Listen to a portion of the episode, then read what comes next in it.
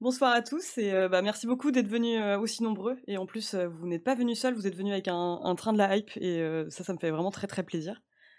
Donc, bah, c'est le deuxième épisode de l'interview coop, un format qu'on avait expérimenté il y a un mois déjà avec Legacy Angel, donc qui était un joueur non voyant qui nous expliquait un peu comment il parvenait à jouer à des jeux comme Super Smash Bros en se fondant exclusivement sur le son. Et là, euh, bah merci pour vos bonsoirs. hein. merci d'être tous euh, excessivement polis. Ça me fait très plaisir. Euh, bah là, donc c'est le deuxième épisode.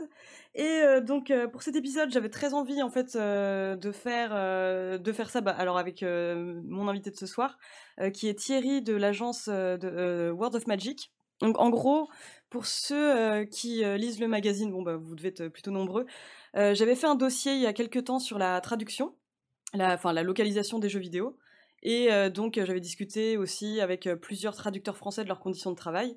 Et donc, Thierry était une des rares personnes qui avait pu témoigner en son nom, ce qui est assez rare dans le milieu de la traduction du jeu vidéo.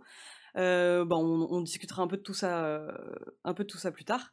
Et bah attendez, bah, je vais par le miracle de la technique vous faire apparaître Thierry, si tout fonctionne bien. Bien sûr, ça fonctionne pas.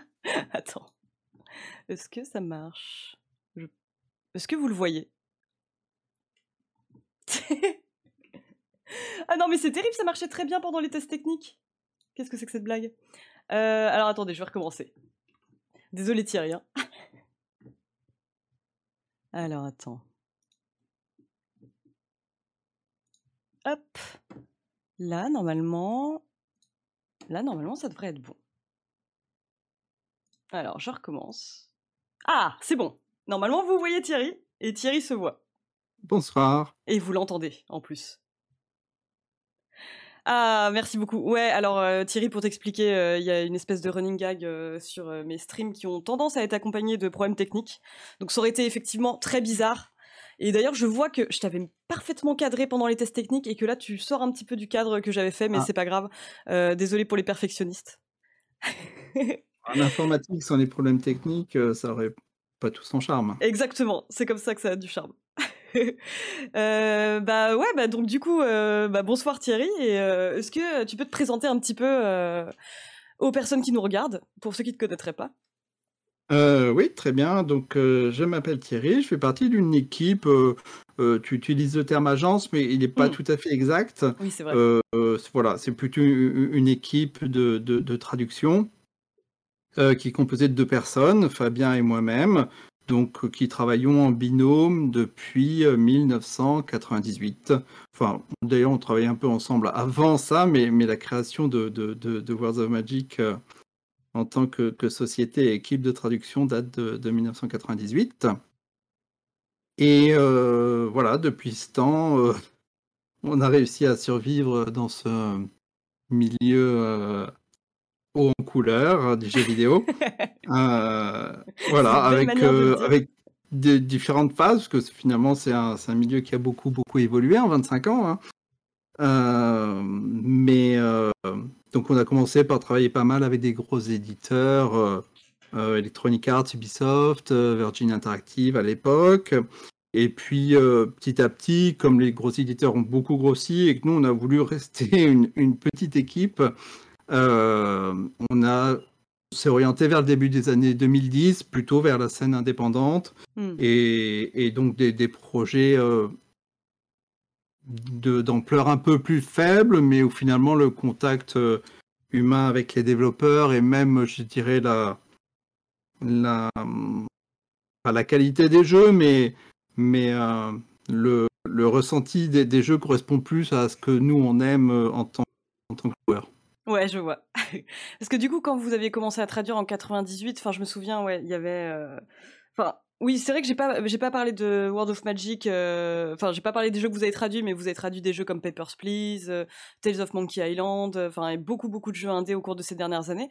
Mais quand vous avez commencé en 98, c'était sur quel type de jeu? Euh, bah, à l'origine, euh, on a travaillé, on a pas mal travaillé sur les produits LucasArts, euh, pas mal de produits euh, Star Wars euh, qui sont sortis au niveau de la, de, de- de- de la sortie des préquels au cinéma. Ouais. Euh, donc, on a fait des jeux comme Force Commander, comme X-Wing Alliance, Star Wars Racer, des choses comme ça. on a pas, un peu travaillé aussi, on n'était pas tout seul, mais on a pas mal travaillé sur Knights of the Old Republic. Chez LucasArts, on travaillait chez Electronic Arts, on a fait les deux Black and White, par exemple. On a fait toute la série des Runaways, tous les jeux de Pendulo Studios en, général, c'est nous qui les avons traduits en français. Ça fait beaucoup de jeux quand même. Ah, donc euh, voilà, nous, nous à la base, on est, on est vraiment des, des, amateurs de, jeux d'aventure et de point and click, donc mm. c'est vrai qu'on a, on a essayé de, de, privilégier un peu ça, mais on, a commencé à l'époque où le, genre était un peu en train de, décliner en termes de popularité, donc, euh, donc euh, on, a un peu élargi notre, notre spectre et fait aussi pas mal euh, d'autres types de jeux. À partir du moment où il y a un univers, euh, une histoire, un univers sympa, des personnages, euh, on prend facilement plaisir à, traduire ce genre de choses. Hmm. Et finalement, en tant que traducteur, les jeux qui sont agréables à traduire sont pas forcément les jeux qu'on aime le plus à jouer. Quoi. Il, y a, une sorte de différence où il peut y avoir certains jeux auxquels on aime bien jouer, mais euh, qui sont pas forcément très amusants à traduire, et inversement d'autres jeux qui sont pas forcément notre style euh, de, de, jeu en tant que joueur, mais, mais où l'univers est suffisamment riche et développé pour que ça soit amusant euh, de, passer du temps dedans et de, traduire tout ça. Oui, d'ailleurs, je, vois qu'il y a déjà des questions dans le chat. N'hésitez pas euh, à poser vos questions, j'essaierai de les faire remonter au mieux. On, jouera plus tard à un jeu ensemble, parce que c'est vrai que c'est aussi le principe de, de cette émission, hein, c'est qu'on discute autour d'un jeu.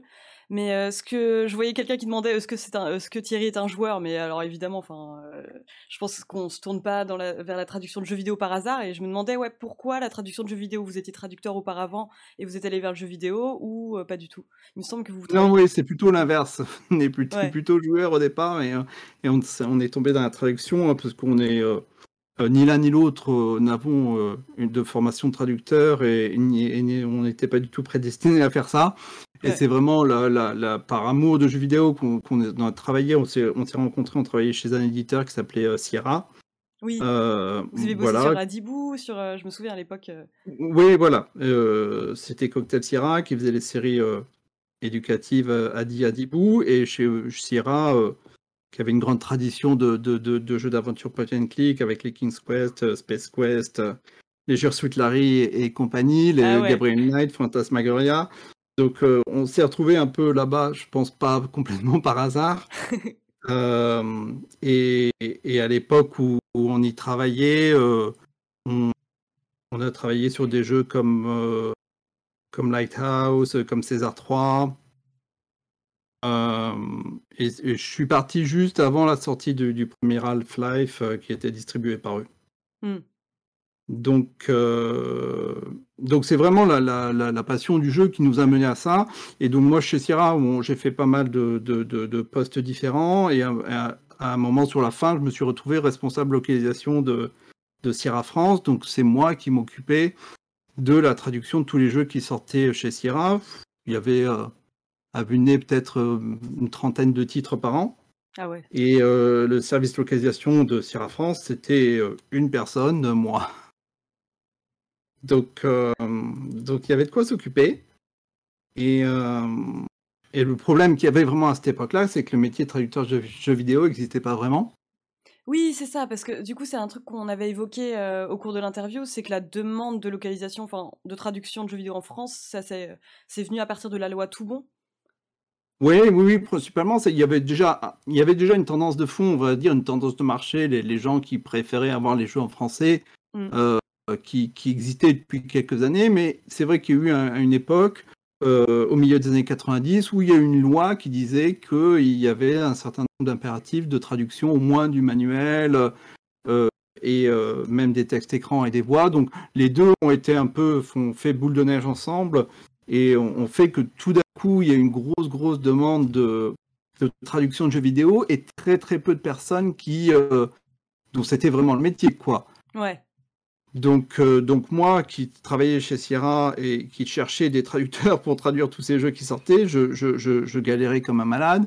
Bah ouais, c'est ça. Euh, Parce que c'est une, une période où, ouais, j'imagine la traduction, c'était pas vraiment très professionnalisé encore complètement à l'époque. Euh. Non, il y en avait quelques-uns, il y en avait une, une, poignée, je sais pas, euh, je, dirais qu'ils se comptaient sur les doigts de la main, peut-être même euh, sur les doigts d'une seule main, ah de, gens voilà, dont c'était vraiment le métier de faire ça, et, mmh. qui, et ceux qui étaient bons, du coup, étaient débordés de travail parce que tout le monde voulait travailler avec eux. Ouais. Et puis le reste, bon, c'était des gens qui faisaient soit de la traduction, mais d'autres choses, et donc on leur présentait du jeu vidéo, euh, ils connaissaient pas trop, ils savaient pas trop comment se dépatouiller. Euh, ou alors des gens qui faisaient de la traduction de jeux vidéo, mais en plus de leur travail, ils étaient euh, professeurs d'université, ils étaient journalistes. Euh, donc c'était pas vraiment leur métier, ils n'avaient pas forcément le temps et ils y consacraient pas forcément l'énergie que qu'un professionnel y consacrait. Donc, euh, donc voilà, à un moment, on s'est dit, euh, à force de, de, de, tout, euh, de tout relire, de, tout, de passer mes nuits, mes week-ends à corriger des traductions dont la qualité était très discutable, on a fini par se dire, ben, on serait capable de faire mieux nous-mêmes. quoi. Ah, et donc du coup, l'idée de fonder World of Magic. Voilà, exactement. Ça, plus le fait que chez Sierra, ça commençait un petit peu à sentir le sapin, le, c'était un peu la pente déclinante de, l'éditeur qui d'ailleurs a fermé au début des années 2000.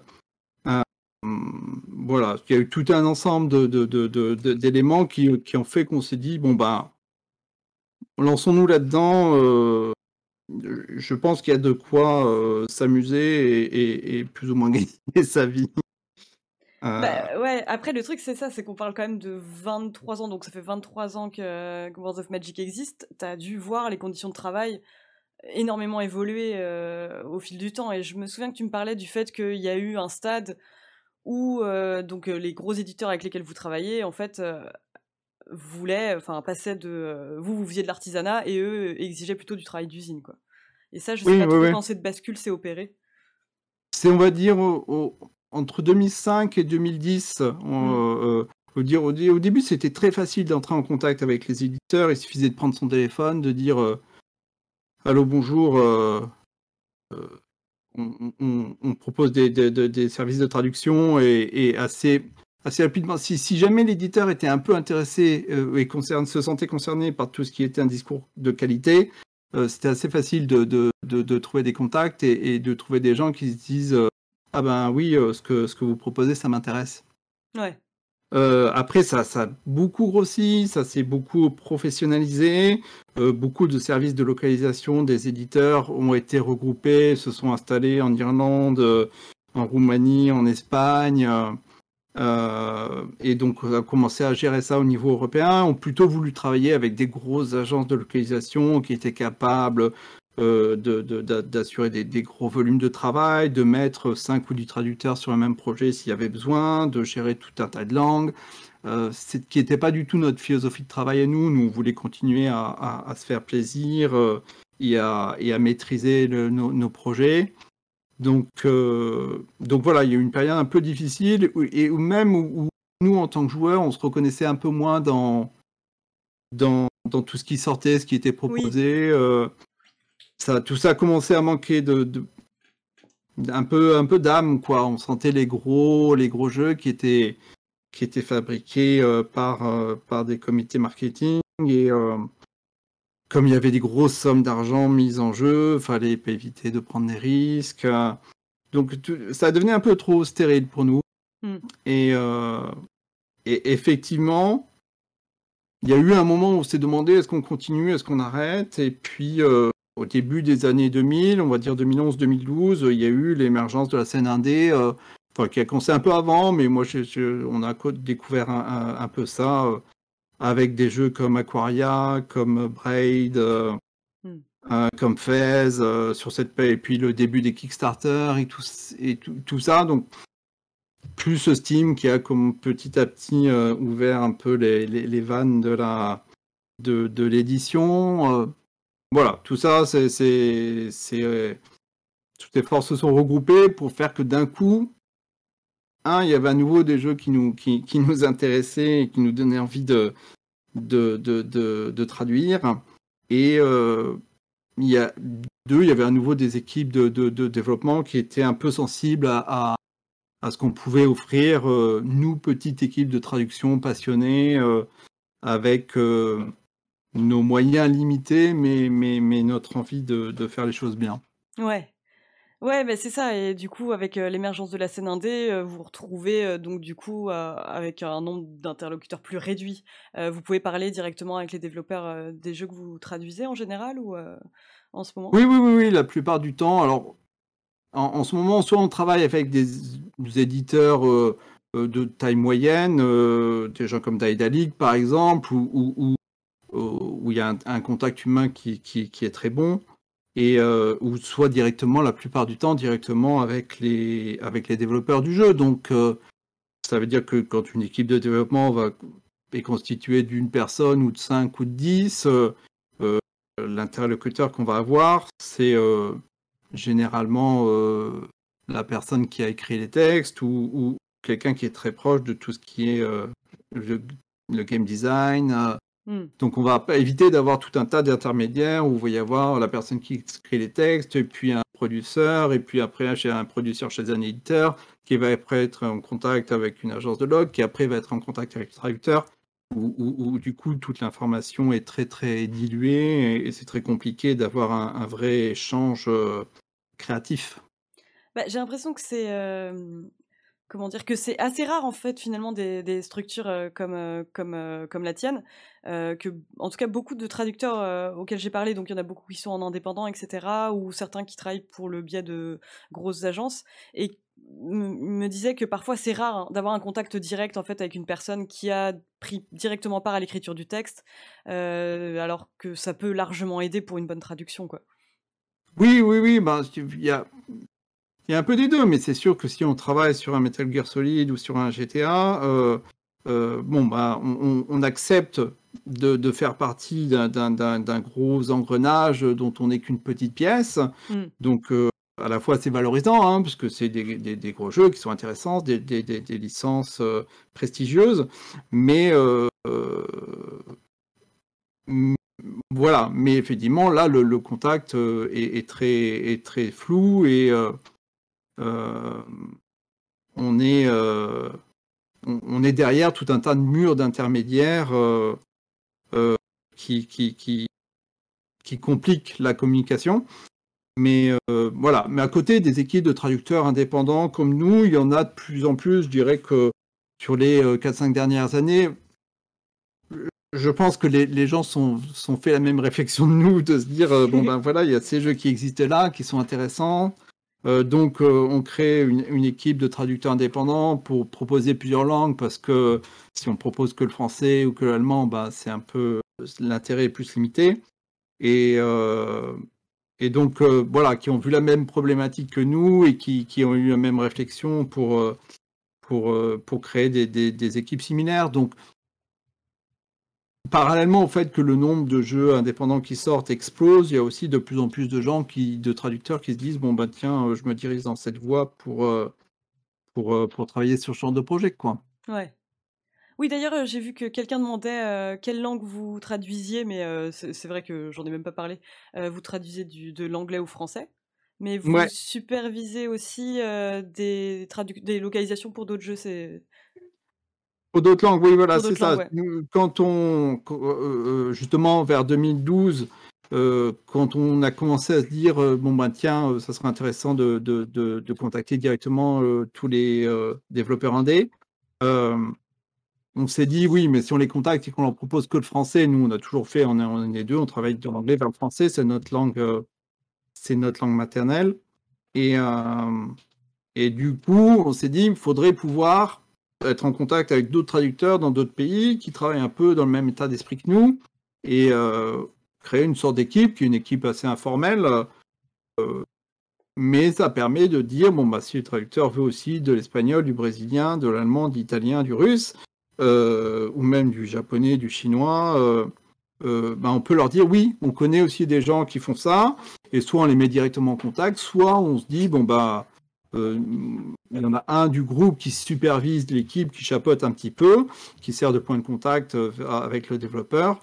Et, euh, donc ça permet d'élargir un peu la palette des, langues qu'on propose. Hmm. Donc du coup, maintenant, on doit avoir peut-être entre 8 et 10 langues qu'on peut, qu'on peut proposer avec des gens, avec des traducteurs qu'on connaît bien et dont on est sûr de, de, de, la qualité et de, et de l'investissement. Ouais. Euh, non, mais d'ailleurs, oui, euh, je voulais en parler, euh, mais je me demandais un peu si tu pouvais nous décrire un peu les étapes de la localisation d'un jeu. Comment ça se déroule concrètement, par exemple, pour un jeu indépendant bah, comme Papers, Please, vu qu'on va parler d'Obradin plus tard. Comment ça se passe? Ah, le, le, truc qui est intéressant, amusant, des fois un peu désespérant aussi, c'est que chaque projet est vraiment unique. Ouais notamment quand on travaille sur ce, genre de projet indépendant, parce qu'on va dire que les gros éditeurs, en 15-20 ans, ils ont développé des, process qui, font que euh, les choses sont à peu près... Euh, il y a une mécanique un peu huilée, même si c'est jamais extraordinaire. Euh, mais, mais sur des petits projets comme ça, il y a plein de cas différents. Par exemple, si on prend l'exemple très concret de, de, Papers, Please et, et Obradine, euh, sont deux approches qui ont été très différentes parce que sur Papers, Please, Lucas Pope avait complètement d'abord créé son jeu, l'avait sorti en anglais, et puis après s'était posé la question de, le faire traduire dans d'autres langues, euh, et avait appris un peu euh, de la manière dure. quand on parle de localisation, c'est mieux de, voilà, de se poser les questions avant que après. Et, donc, euh, comme c'est un garçon très intelligent, euh, sur Obradine, il a abordé les choses de manière très différente, où il, a pris contact avec des traducteurs, notamment euh, le traducteur espagnol Rocio Monchan, qui lui a servi un petit peu de, de guide, en fait, d'interlocuteur privilégié, pour dès le départ dire attention, voilà le plus que tu veux faire dans ton jeu, voilà le genre de problème que tu vas rencontrer dans les langues. Et donc, il avait préparer beaucoup, les choses beaucoup mieux en amont. Hmm. Euh, et, euh, et, donc voilà, suivant les projets, on va commencer euh, beaucoup avant. On peut commencer plusieurs mois avant la sortie du jeu ou quelques, quelques semaines avant ou même après si le, le, le développeur choisit d'abord de le sortir en anglais puis après de, de le faire traduire. Donc c'est très très différent. Euh, et puis, euh, ben, dans les jeux, il va y avoir des jeux qui vont proposer 2000 euh, mots de traduction, et puis il y a des jeux qui vont proposer 200 000. Ouais. Donc, donc, même les formats de fichiers sont très différents d'un projet à l'autre. Les, les, informations, le contexte qu'on a est, est, très différent aussi. Chaque, chaque projet est un. C'est un peu un côté. Oui, exactement. C'est un côté un peu, un peu, pas comme le développement, c'est un peu un jeu en soi de, de, de, de, de mettre en place ben, la, mécanique, de, d'essayer d'anticiper les problèmes ou de les résoudre quand ils se présentent. Chaque projet est vraiment unique et, je pense que c'est ce qui fait que, qu'au bout de 25 ans, on a toujours autant de plaisir euh, à faire ça parce que c'est très peu routinier, quoi. Ouais, et bah, tu parlais justement du contexte dont vous disposez avant de faire la traduction, et c'est vrai que moi, c'est un truc qui, qui me fascine aussi, c'est que par moment, sur certains jeux, les traducteurs ne disposent de très très peu de contexte. Et ils donnent vraiment l'impression, en fait, d'œuvrer dans l'obscurité avec un fichier Excel, avec quelques lignes à traduire. Est-ce que ça représente un peu ton travail par moment? Ou tu as la chance oui, bah, bah, bah, oui et non. De toute façon, la, base, effectivement, euh, du, travail, c'est euh, le fichier Excel. Donc, euh, on, va recevoir un fichier dans lequel il y a tous les textes du jeu en anglais. Et on va avoir une colonne avec le texte anglais et une colonne à côté dans laquelle on va rentrer le, le texte français. Et, puis après, ce fichier est renvoyé au développeur qui se charge de réintégrer dans le jeu.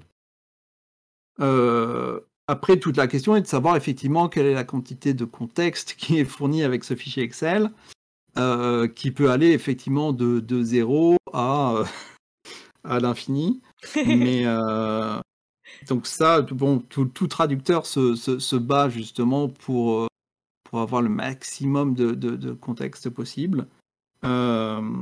et c'est plus facile ben, quand on est directement en relation avec les développeurs que quand il y a tout un tas d'intermédiaires qui, euh, pour une raison ou une autre, vont, dire bah non, c'est compliqué. Euh.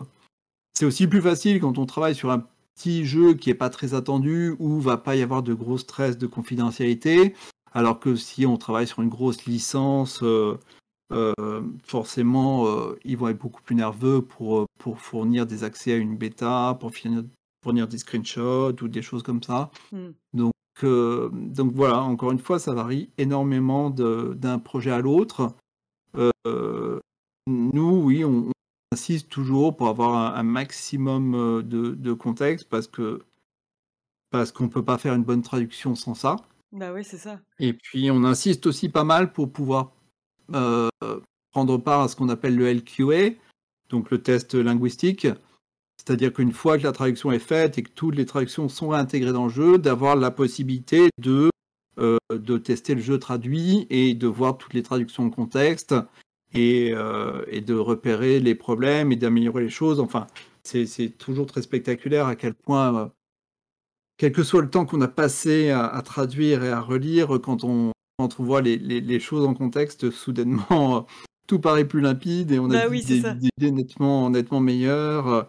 Se dit, ah ben oui, voilà, c'est comme ça qu'il faudrait le dire. Donc, euh, donc c'est toujours quelque chose de, de, très, de très utile. Mmh. Bah oui, et puis il y a plein de choses dont tu ne dois pas pouvoir te rendre compte en amont. Et je me rends compte que nous, au final, quand on juge les traductions en tant que joueur, on juge sur le produit fini, où tout forcément paraît évident. Je me souviens d'un cas assez particulier où c'était sur Sea of Thieves, il me semble, où il y avait écrit Microsoft Enfin, c'était censé être Microsoft Presents et ça avait donné un truc genre Microsoft cadeau euh, of mmh. Thieves. Et euh, toute la question c'était de se demander bah, comment ce genre de choses peut arriver. Bah là, on peut imaginer que les traducteurs ont bénéficié d'aucun contexte alors que c'était présent mais en ouverture du jeu. quoi. C'est ça qui me paraît. Oui, oui, oui, oui. Après, il y a des choses effectivement. Moi, sur des projets comme bah, par exemple Night of the Old Republics, ouais. euh, on, on, avait euh, des des textes des dialogues à traduire, donc c'était très très gros et le, le, jeu était réparti par, euh, euh, par, par, personnage en fait. Je sais pas combien il y avait de traducteurs, peut-être 5, euh, mais nous donc on était tous les deux dessus. Et en fait, il y avait la liste alphabétique des personnages, et puis ben, il prenait ben, de A à B, c'était le traducteur, de, de, de, C à D, c'était le traducteur. Et donc on avait les, les, répliques des personnages, mais on n'avait pas du tout le contexte en fait. Mmh. Donc on savait pas à qui ça s'adressait, on savait pas si on parlait à une femme ou un homme ou un alien. Euh, c'était un, travail qui était vraiment, euh, vraiment à l'aveuglette. Ouais, c'est ça. Et, euh, d'ailleurs pour la petite histoire, pendant très longtemps, j'ai, j'ai, pas osé lancer le jeu en me disant mais, mais cette traduction, je suis, elle doit pas être bonne, ça doit être une catastrophe et tout ça. Euh, et, en fait, euh, elle tient pas si mal la route que ça. Je pense que les, les, les, les, les équipes de, coordination chez, chez, chez LucasArts, Ubisoft, là, euh, de, ont bien fait leur travail de relecture et d'harmonisation. Et, et, au final, on sent que ça pourrait être mieux et on sent que certains dialogues s'enchaînent pas super bien. Le flow est pas extraordinaire, mais il n'y a pas de quoi avoir honte. C'est quand même une VF qui tient bien la route. Ouais.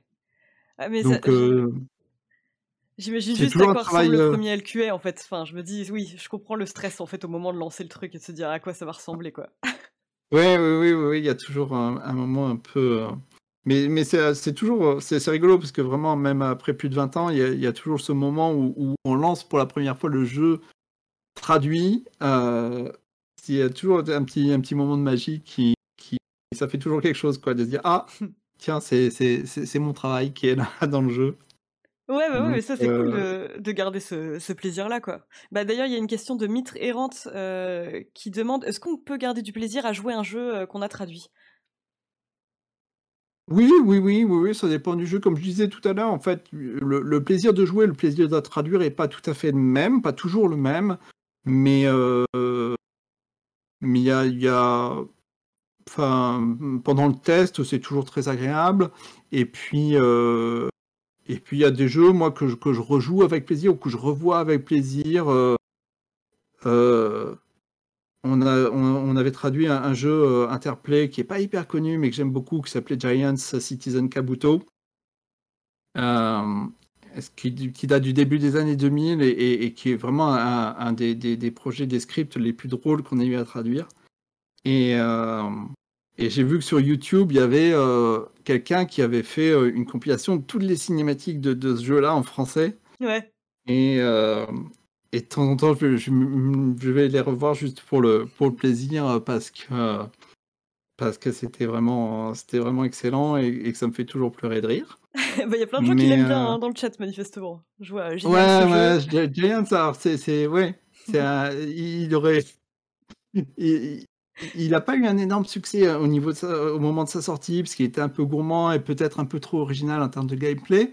Mais effectivement, quand, quand on discute avec, euh, avec des joueurs, il y a, on sent que ceux qui ont joué à Giants ont été marqués par, euh, par, euh, par le jeu et, par les répliques et par, par les scènes. Enfin, c'est vraiment.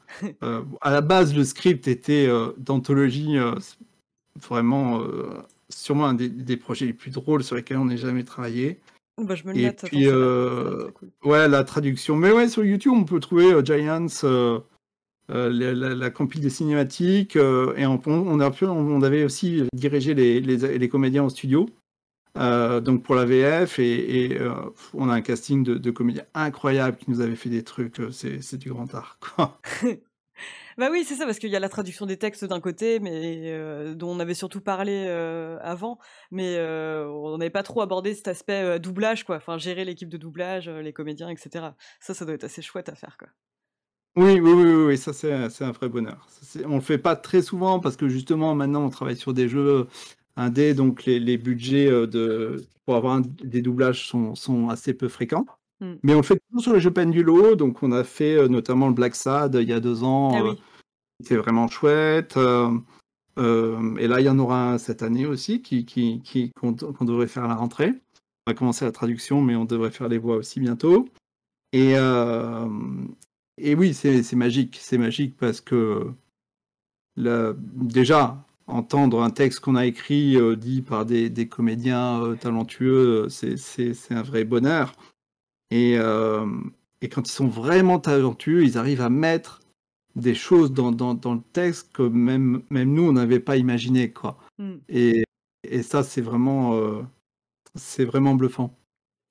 Il y a quelqu'un qui posait une question, et ça, j'imagine, ça va aussi dépendre des projets, mais de manière générale, à quel point est-ce que vous avez, enfin, comment dire, de la liberté par rapport à l'adaptation? Que ce soit dans les références culturelles, ce qu'on vous dit par exemple, allez-y, bourrez ça de références culturelles françaises, adaptez si besoin, ou est-ce que parfois on vous demande de vraiment coller au texte le plus possible, quitte à perdre peut-être des références quoi? En général, on est, plutôt libre parce que c'est mmh. vraiment le travail de localisation, c'est plus que de la traduction. Hein, donc c'est un peu ce qu'on attend de nous. Euh, après, ça va dépendre. Encore une fois, euh, c'est toujours un peu ce, paradoxe que plus un projet est gros et attendu, plus va y avoir de garde-fous. Euh, certains éditeurs, je sais que par exemple, Electronic Arts, à l'époque où on travaillait avec, étaient assez stricts sur ce qu'on avait le droit de dire, ce qu'on n'avait pas le droit de dire, par exemple sur les mots, sur le niveau de vulgarité. Ouais. Euh, tandis que d'autres s'en moquent complètement. Donc, mais en général, on est plutôt encouragé à, adapter. L'idée, c'est que ça parle le plus possible à, un public français.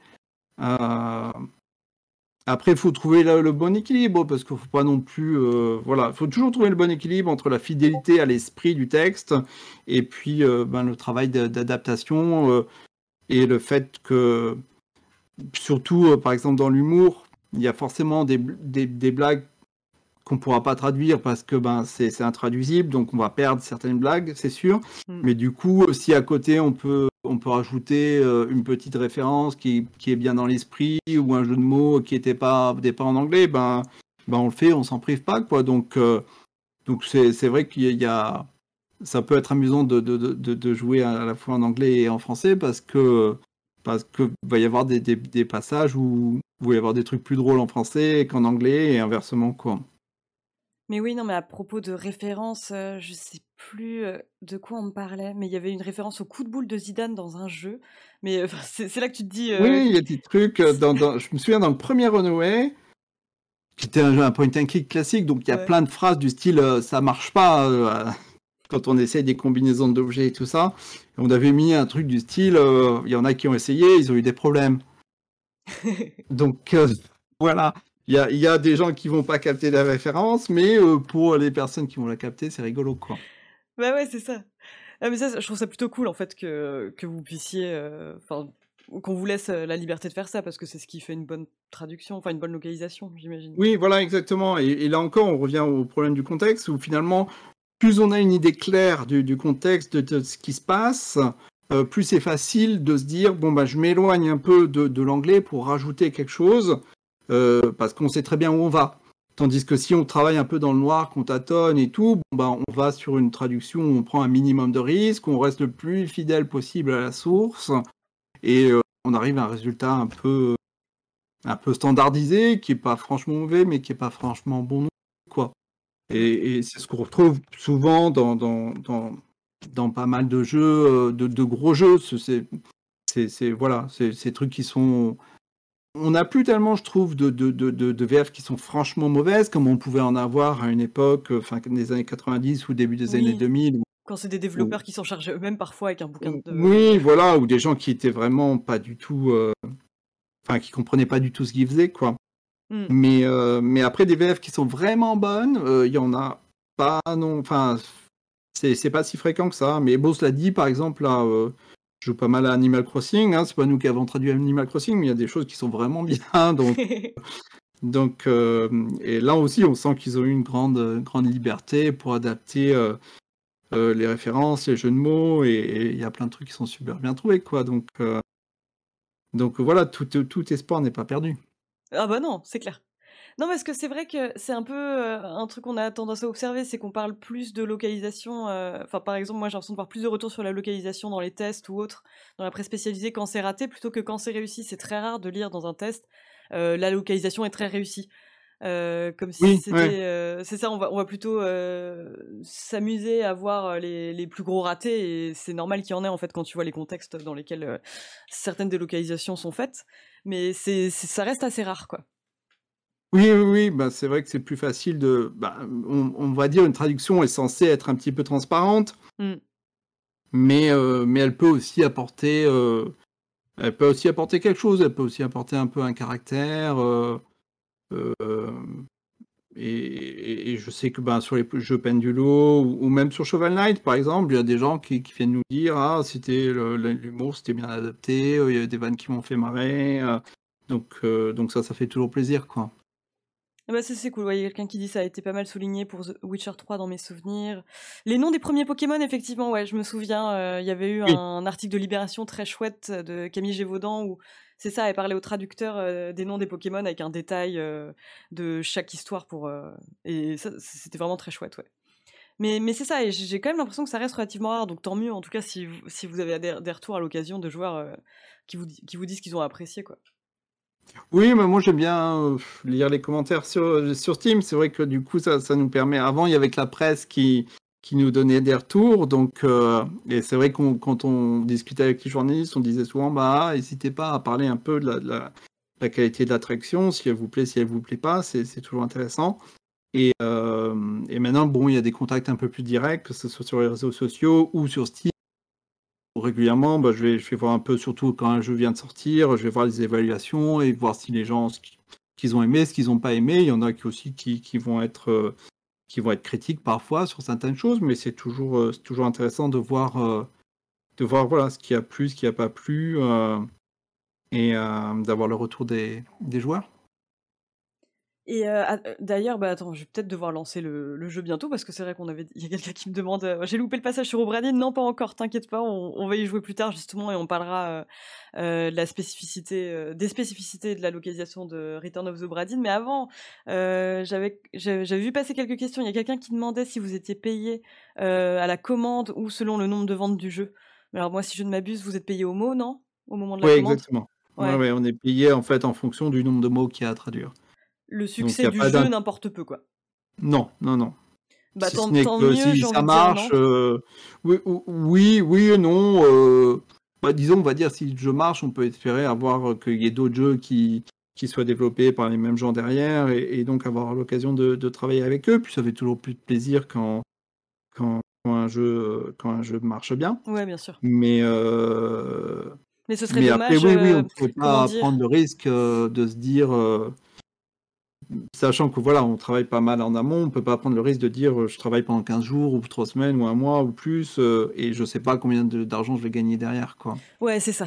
le problème, ce serait aussi que des éditeurs se, servent de ça presque comme de monnaie d'échange. Genre, bon, bah, vous serez pas beaucoup payé là, mais si le jeu cartonne, vous aurez tant. Enfin, je vois vite ce genre de, de dérive arriver, quoi. Il y a quelqu'un qui dit Ce qui est un peu absurde avec la commande au nombre de mots, c'est que la difficulté, le niveau de langage d'une œuvre à l'autre est si différente. C'est clair qu'un jeu qui comporte énormément de blagues, euh, des chansons, j'en sais rien, des poèmes, je sais pas ce que tu considères euh, comme étant le plus difficile à traduire, mais euh, c'est vrai, ouais. par rapport au fait la commande par mot, ouais. Qu'est-ce que tu en penses? Alors, on, nous, on essaie justement d'adapter un peu notre tarif à, ça. Moi, j'aime bien quand, quand, quand, un nouveau projet arrive, dire ben Déjà, j'aimerais en savoir un peu plus sur le jeu, euh, éventuellement voir les, fichiers sources, à quoi ils ressemblent et tout ça. Et, donc, en fonction de la difficulté que, j'anticipe, et aussi, bon, bien sûr, en fonction du, budget du, développeur, on ne va pas forcément même faire le même tarif mot pour essayer de tenir compte, euh, que tenir compte de ces différences-là. Mais effectivement, euh, il y a il y a des choses qui sont beaucoup plus faciles à traduire que d'autres. Ça peut être effectivement des, mots toujours prend plus de temps à faire, euh, des trucs un peu, un peu, un peu techniques ou originaux parce qu'il faut un niveau de langage euh, ancien ou parce que euh, on fait un jeu qui rime ou parce que voilà, il y a des, choses qui sont stylistiquement intéressantes, mais qui pour nous nous demandent plus de travail. Donc mais euh, et puis il y a toutes les, contraintes techniques aussi d'un jeu à l'autre. Euh, il y a, des, jeux qui sont très faciles à traduire et d'autres où on va passer beaucoup de temps euh, pour justement. Bah, si on, voit un, projet comme Obradine par exemple, très clairement le temps qu'on a passé dessus par rapport à ce qu'on a facturé, ouais. c'est pas c'est pas un projet qui, est très rentable. on, on, le fait plus par par plaisir et parce qu'on sent que c'est un, jeu qui a une importance euh, en termes d'histoire de, du jeu vidéo, quoi. donc on a envie de le soigner et de le faire bien, mais, euh, mais parce qu'au final, le, volume de mots dans Bradine est assez faible. Hein. Il y a peut-être, je, sais pas, 7, ou 8 000 mots. Euh, mais on a passé un temps de fou dessus pour, pour justement s'assurer que, ça soit bien fait. Quoi. Oui, bah d'ailleurs, ouais, on va, on va passer au cadeau Bradine. Mais alors, il y, y, a juste quelqu'un qui demandait c'est combien par mot? Ça dépend beaucoup. Euh, comme je disais, ça dépend pas mal des projets, ça dépend des clients. Euh, ça peut. Euh, C'est ça, je, je me souviens plus de la moyenne, de la moyenne qu'on m'avait donnée à l'époque. Mais En général, on est, on veut dire, après ça dépend déjà, genre, mais on est entre 0,7 centimes de mot et 0,12, 0, 0,14. Euh, on va dire qu'une moyenne, ça va être 0,8, 0,9, 0,10 quoi, centimes par mot. Ouais, c'est ça. Ouais, je crois que c'est à peu près ce qu'on m'avait dit. Et avant de passer au Bradine, oui, je vois pas mal de gens qui parlent de Disco Elysium. Est-ce que tu as eu l'occasion d'y jouer? Parce que c'est vrai que la, euh, la, localisation a été très euh, plébiscitée. Oui, oui, oui, alors ça j'en ai entendu parler. Euh, moi j'y ai pas joué, j'ai pas eu trop le temps. Je, je sais pas si c'est type de jeu qui m'emballerait beaucoup. Mais peut-être que c'est un a priori. Euh, je, sais qu'au départ, je me suis dit, oh, c'est pas trop pour moi, c'est un peu peut-être un peu sombre comme univers par rapport à, mes goûts de, de, joueurs. Euh, euh, mais, mais effectivement, c'était un travail de localisation titanesque. Hein. Je crois qu'on parlait de 2 millions de mots ou un truc comme ça. Enfin, ah ouais, c'est des énormes pavés de texte. Ouais. très, très bien rédigés par ailleurs. De, fou. voilà, en plus, avec un niveau de, de d'anglais à la base qui est assez élevé, avec des, différences de style suivant les personnages et tout ça. Donc, euh, et, visiblement, effectivement, le, le, les gens qui s'en sont occupés ont fait plutôt du, bon travail. Mais j'avoue que j'ai suivi ça d'assez loin euh, et j'ai pas eu l'occasion de, de, me, de me plonger dedans encore. Bah écoute, bah, de toute façon, là on va se plonger dans Return of the Obra Donc euh, ce que tu m'expliquais, c'est que c'est euh, donc euh, tu as fait ça avec Fabien. Fabien faisait la traduction. Toi, tu t'es surtout chargé de la relecture et des tests, enfin des, des LQA dont tu parlais.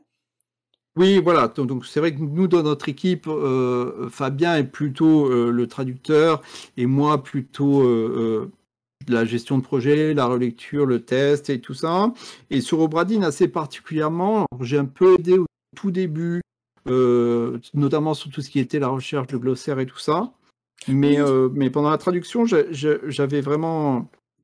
On va dire que sur Bardine, un de mes soucis principaux, c'était de, de, de s'assurer qu'aucune information importante soit perdue à la traduction. Parce que le principe de Bradin, c'est quand même une grande enquête, donc un grand travail de détective avec un, un grand niveau de subtilité dans tous les, indices qu'on va trouver. Euh, et donc, ils peuvent se trouver dans les textes, dans les images et tout. Euh, enfin, il y, a, voilà, il y a beaucoup de niveaux, c'est ce qui en fait son intelligence. Quoi. Il y a beaucoup de, niveaux d'indices. Et, et, moi, un peu mon angoisse, c'était de me dire, euh, en traduisant, je ne veux pas qu'il y ait une information qui nous est parue euh, banale et sans importance et du coup on est un peu fait sauter, hmm. alors que en fait bah, elle donnait une indication sur la nationalité ou sur il y, a des petits trucs comme ça. Et, euh, et, donc je voulais pouvoir le tester en étant au maximum vierge sur l'histoire et me dire vraiment je fais en conditions réelles comme un joueur qui, le, qui, qui, commencerait sans rien savoir. Et je le fais jusqu'au bout pour être sûr que toutes les informations dont on a besoin sont toujours, sont toujours là. Donc, euh, donc je me suis très peu euh, impliqué dans, la traduction pure, mais par contre j'ai fait euh, voilà un gros travail de, test derrière. Bah ouais, puis pour avoir le regard le plus neuf possible, quoi. Et bah justement, il y, avait une interview très intéressante de Lucas Pope sur Ars Technica, je vais mettre le lien dans le chat. Malheureusement, elle n'est dispo qu'en anglais, c'est quand même un comble que je poste ça pour un truc sur la traduction. Mais c'est assez intéressant, bah, il évoque plusieurs des, des choses que tu as dit, c'est qu'effectivement, il s'est rendu compte que c'était quand tu voulais faire localiser ton jeu, c'est pas très malin de le faire une fois que le jeu est sorti. Que là, il a vraiment pensé ça en amont, bah, notamment avec Josué, euh, traducteur espagnol dont tu parlais. Et euh, surtout, bah, quand le texte est aussi essentiel à la résolution d'énigmes, euh, c'est vu qu'on repose sur un manuel où on va devoir mettre quelle personne a été tuée, de quelle manière, il faut s'assurer que ça puisse passer dans toutes les langues. Je crois qu'il y avait sept langues. dont le français, donc il y avait peut-être le japonais, le polonais, je, je, sais plus, mais plusieurs langues qui ont leur spécificité et leur structure grammaticale, quoi. Et euh, bah, oui, bah, oui, oui, je dirais peut-être qu'il n'y avait pas plus de langues que ça. Enfin, je sais qu'il avait été assez ambitieux dans son, dans son choix de langue, le russe et tout. Enfin, c'est vrai que des, langues qui ont aussi des, des grandes diversités de, de, de structures grammaticales. Et... Alors, attends, bah du coup, je vais mettre le jeu. Alors, désolé, vous allez avoir un passage Inception, mais là, normalement, euh, vous voyez le jeu et Thierry voit le jeu également. Je vais attendre juste confirmation. Ouais, tout à fait. Toi, tu vois bien, c'est bon? Et, vous, le chat, est-ce que vous voyez? Et normalement, vous avez aussi nos têtes, bien sûr. C'est la magie de. C'est pas l'essentiel. Nickel Nickel Waouh Excuse-moi, je suis pas habituée à ce que ça se passe aussi bien du premier coup. Euh, très bien. Alors, du coup, ce que je vais faire, bah, c'est que je vais lancer une nouvelle partie, sachant que je découvre complètement le jeu. Euh, d'ailleurs, en termes de couleur. Oula En termes de couleur, je vais voir ce qui est le plus chatoyant à l'œil. Ouais, je vais, je vais rester sur euh, du je rester ouais, sur ça. c'est vraiment de, de, la préférence personnelle, ça. ouais, c'est ça. Le son. Euh, ouais, ouais, c'est vrai que le, je dirais Macintosh ou IBM. Pas... Ouais, voilà, Macintosh. Très bien. Euh, sinon, quoi d'autre euh, Le son, je vais mettre. J'aime bien parce qu'il y a maximum, très fort, fort, assez fort. On va mettre moyen. Et je vais relancer une nouvelle partie. Hop comme ça. Moi, ça fait tellement longtemps que j'ai envie de faire ce jeu. J'avais adoré Papers, Please, donc. Euh, même si, bon, on en parlait, c'est peut-être pas le contexte idéal pour découvrir un jeu quand tu gères une interview en même temps, mais, euh, mais c'est cool d'avoir les anecdotes de, de, localisation en même temps, quoi. Oui, oui, surtout que c'est un jeu où il faut quand même euh, suivre pas mal et prendre des notes. Oui, c'est ça. Où apparemment on retrouve le plaisir de noircir son carnet avec des notes, quoi. Ouais. Et ça, j'aime bien. Ça, j'avoue, j'aime bien. Je connais un peu vaguement le scénario, quoi. Je sais juste qu'il y a une histoire de bateau où tout le monde est mort, quoi. C'est ça. Donc là, c'est exclusivement de la traduction texte. Les voix sont restées en anglais. Oui, ouais, ouais. En fait, euh, chacun des chacun des personnages du jeu s'exprime un peu dans sa langue et il a été euh, il a été cherché dans, dans chacun des pays des, des, des gens des, des, des, acteurs des comédiens pour enregistrer les voix pour que vraiment euh, les personnages indiens soient faits par des indiens. Ah ouais, ouais. Et euh, oui, oui, ils poussent le sens du. Bah, c'est plutôt bien. Hein. Oui, oui. Et ça, bah, du coup, vous, vous connaissiez, euh, vous connaissiez vraiment la nature des personnages avant, enfin.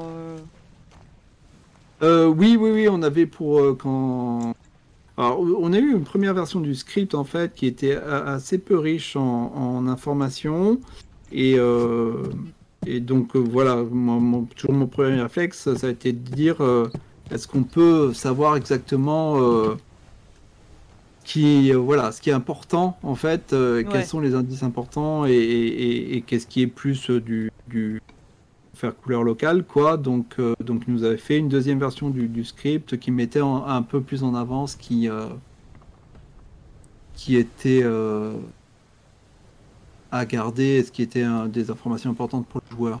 Ah, c'est ça, parce que, ouais, donc, premier script, c'est vraiment le texte pur, et après, vous avez les informations nécessaires, quoi. Oui, voilà, il y avait, bon, c'était pas, il y avait quand même un peu des, infos, mais, mais ça manquait de, de, de, de mise en valeur de, ce qui était vraiment un indice euh, important. Donc, euh, et d'ailleurs, vous connaissez euh, tout ce qui est intention sur la DA et compagnie, c'est des choses. vous étiez informé de ça ou pas du tout? Je me souviens pas exactement. Je, je, pense que les voix étaient déjà enregistrées. Je, je me souviens pas si on avait déjà les, les voix quand on a traduit le, le script euh, ou pas. Hmm. Ou si on les a eu que au niveau du, du, du, test. Mais, euh, mais bon, après, pour traduire du sous-titre, c'est pas non plus. Euh, quand on est dans du sous-titre, le, but du jeu, ça va être de, de on essaie de coller le maximum à, l'anglais parce qu'on sait que beaucoup de gens sont un peu vont de toute façon écouter les voix anglaises, donc vont un peu suivre. Euh, quand on fait du sous-titre, on se permet moins de, s'éloigner du, texte source pour pas perturber justement tous les gens qui euh, écoutent l'anglais et lisent le sous-titre en même temps, quoi. Ouais, je vois. Il y a quelqu'un qui demande il est long comment le jeu il est sur ma liste et je ne voudrais pas tout me faire divulgacher. J'aime le fait qu'on évite tout anglicisme ici. Euh, bah là, a priori, ouais, je vois quelqu'un qui dit 8 heures, il me semble que c'est ça. Ouais, 8, à 10 heures, ouais, exactement. Ça dépend beaucoup du, temps où vous restez bloqué pour résoudre des énigmes. Hein, mais, euh, ouais, c'est ça. Ou du temps, du, temps, du temps que vous acceptez de passer avant, avant d'aller voir une solution sur, sur YouTube. Toi, tu l'as fait, t'as pu le faire sans soluce? J'ai pu, quasiment tout. Euh, je, crois que j'avais deux, euh, euh, deux sorts que j'avais pas complètement, complètement réussi à terminer. Et, donc j'avais un peu triché pour, pour le faire parce que j'avais pas non plus un temps infini pour le faire. Mais, mais oui, j'avais quasiment tout réussi à, à, à, à faire sans, sans aide.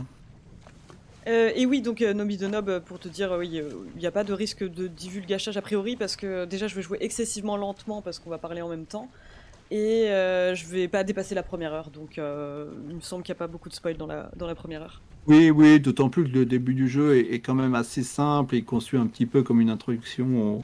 C'est ça, c'est le moment où on présente les mécaniques, ouais. Voilà. donc. Bon, ça pour le coup, bah, là, donc, déjà, on a un exemple assez, assez net de, de, de, limite d'espace. Ouais, mais oui, c'est vrai, j'avais pas pensé à ça, bah oui.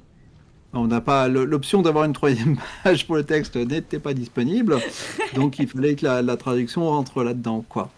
Donc, euh, Et le français a tendance à être plus verbeux. Oui, oui, oui, oui, oui, surtout quand on a, on a envie d'être un peu de détaillé ou de mettre un peu de style, parce que c'est censé euh, être un texte qui a été écrit euh, il y a 200 ans, donc on va essayer de mettre des formules euh, un peu jolies et puis euh, rien ne rentre et puis du coup on enlève les formules jolies et on va un peu plus directement euh, ouais. sur du sens. Mais d'ailleurs, vous devez vous documenter, j'imagine, du coup, pour écrire, par exemple, un texte qui aurait dû être fait il y a 200 ans. Oui, alors c'est vrai que sur Obradine, on, va dire sur tout ce qui est dialogue, on fait un peu ça à vue de nez, dans le sens où euh, je, ne garantis pas l'exactitude historique de, toutes les expressions employées, mais on essaye de faire un petit peu attention à ce que ça soit, ça soit crédible. Je pense que dans tous les films et tout ça, c'est pareil. Euh, le, là, le défi qu'il y avait particulièrement euh, sur ce jeu-là, c'était tous les termes un peu, un peu techniques, un peu nautiques. Ah, bah oui, oui. Voilà, où effectivement, on va voir les postes sur un bateau au 19e siècle, les parties du bateau, euh, et où là-dessus, en revanche, on voulait être assez, euh, assez précis. On va vraiment éviter de faire des boulettes là-dessus. donc on a passé beaucoup de temps de fait à, par exemple, si on va sur, sur le navire, là, le deuxième, il y a le schéma du navire avec les différentes. voilà, donc si tu cliques Ah oui. sur le navire, Ah oui, Euh, effectivement. voilà, la coursive euh, tribord, bien sûr, la tribord, fameuse ça va tribord. encore, mais euh, tu descends un peu euh, à des termes voilà, la soude du Bosman, la Cambuse, euh, il y a Sainte-Barbe aussi, qui est l'endroit où on, on gardait les munitions, si mes souvenirs sont bons. Tout Ouais. ça, c'est des textes voilà, qu'on ne connaissait pas. Ouais, Euh. Et euh, il y a eu un gros, gros travail de, de recherche là-dessus, où on a cherché sur Internet déjà. euh, euh, bon, Google est toujours ton, ton ami, euh, mais c'est pas évident, il n'y a pas beaucoup de sites consacrés à, à la marine marchande de- du 19e siècle. Ah, c'est pas le topic euh, le plus fréquent sur Internet. Donc, il y a eu aussi de la recherche dans des encyclopédies, dans des bouquins sur la marine. J'ai aussi été parler avec des gens qui avaient, qui, voilà, qui aimaient ça ou qui avaient travaillé dans la marine dans, dans leur jeunesse. Pour, euh, on a essayé au maximum de se border, de recouper nos sources pour avoir un truc euh, qui tienne bien la route. Hmm. euh, Et c'était un peu une de mes angoisses en me disant oh là là, j'espère qu'à la sortie, il n'y a pas quelqu'un qui va nous dire oui, mais Je non. suis marin depuis 200 ans, on ne disait pas ça. Pas du tout comme ça que ça se disait. Mais, euh, mais au final, on n'a pas eu de, de, de plainte de, de, de ce côté-là, donc on croise les doigts. J'espère qu'on n'a pas trop mal fait notre travail à ce niveau-là. Bon, j'ai vu des commentaires qui disaient j'ai fait Obradine en français. Oli disait j'ai fait Obradine en français, c'était parfait. Merci. Et, euh, mais j'imagine, ouais, c'est ça, que vous constituez un glossaire au fur et à mesure, euh, bah, par exemple pour des mots comme Bosman que vous êtes euh, amené à croiser plus souvent. Oui, oui, oui, voilà. Là, il y avait vraiment une, une phase de, de, de, de travail euh, documentaire sur, sur ce projet-là qui était, euh, qui était assez unique, quoi, parce qu'on était dans un univers euh, à la fois qui se voulait assez réaliste euh, et euh, très, très pointu en termes de, en termes de sujet. Ouais. Et c'est vrai que bah oui, bah, tout cet aspect, euh, il faut que le texte tienne. J'avais pas pensé à ça, à quel point en fait vous pouviez être bridé euh, euh, bah, dans certains, certaines traductions en fait, parce qu'il faut s'assurer que ça puisse tenir dans le texte, que ça rende pas moche.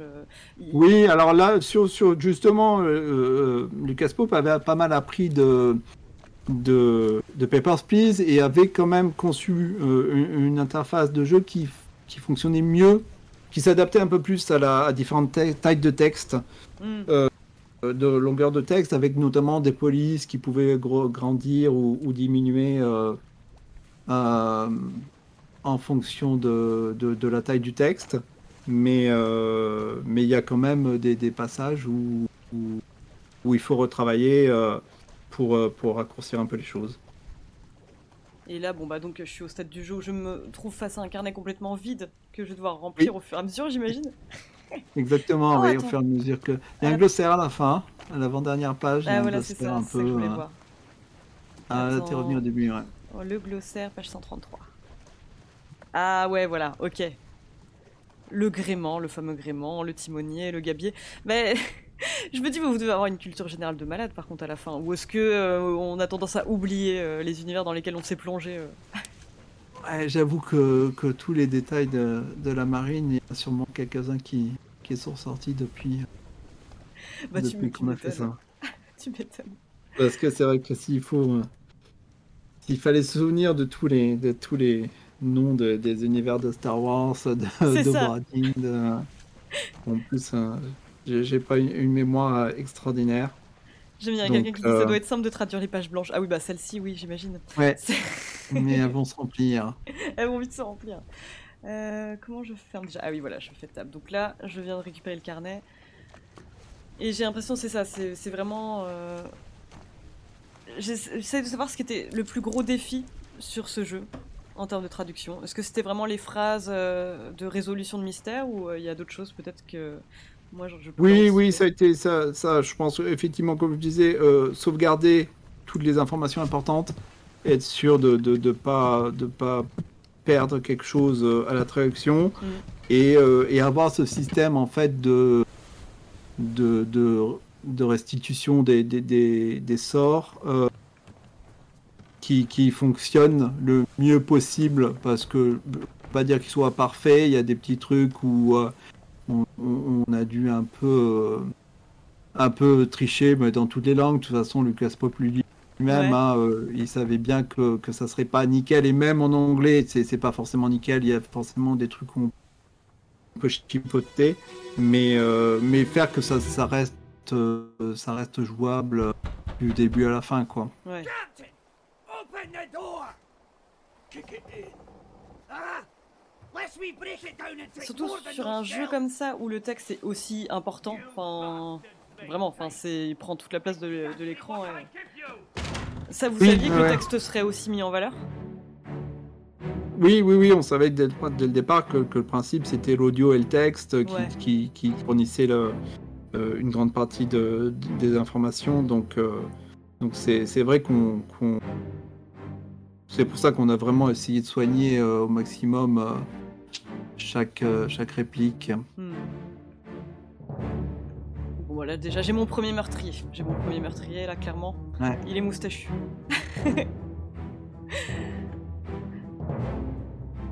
c'est, ma- c'est assez chouette aussi euh, de pas du tout être pris par la main, quoi. Enfin, là, en fait, en gros, euh, je vais deviner toutes les mécaniques toute seule.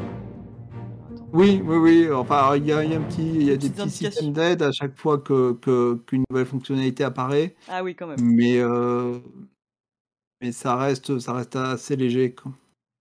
Et, et ça reste bien dans l'ambiance euh, dans l'ambiance du jeu. Mais euh, inversement, par exemple, il y a des choses euh, où le joueur français va avoir certaines indications supplémentaires par rapport au joueur anglais. Ça, c'est un truc qui m'avait un peu perturbé Ah au départ.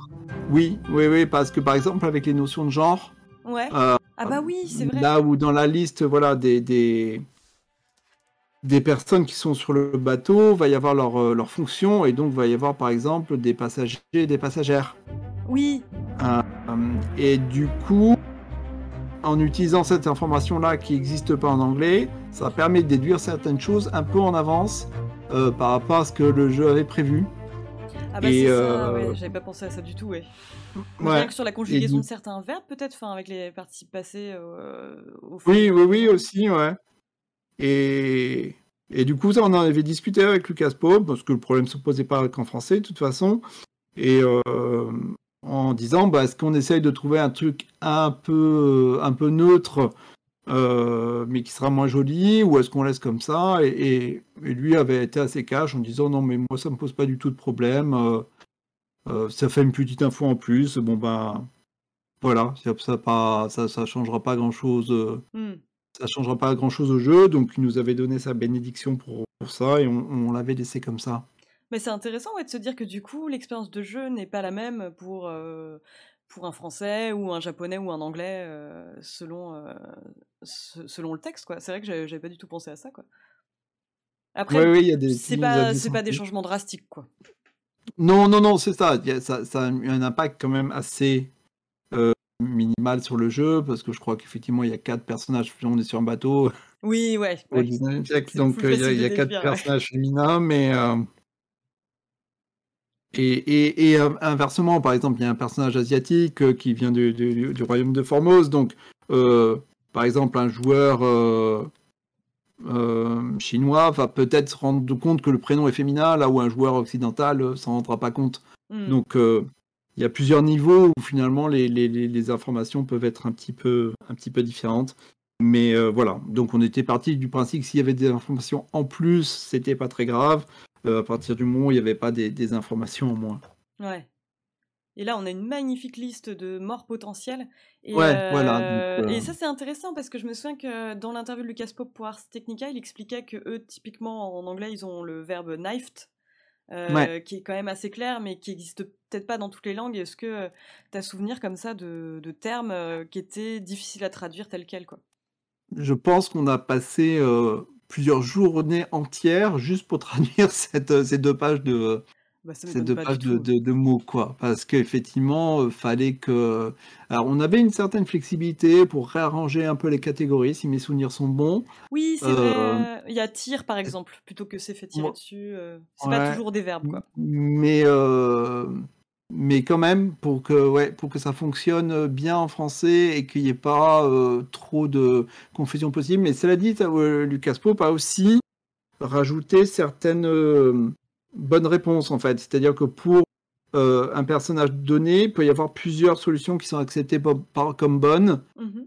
Pour, euh, pour résoudre justement euh, certains problèmes liés à, à la localisation, euh, aux, tra- aux différentes traductions, où euh, comme il y avait une, une ambiguïté, c'était bizarre que ce verbe-là marche, mais pas celui-là, et donc il accepte les deux. Ok, je vois. Ah, mais... mais ça m'étonne pas du tout hein, que qu'on puisse passer deux pages sur une liste de mots, bah, parce que c'est quand même bah, ultra important dans...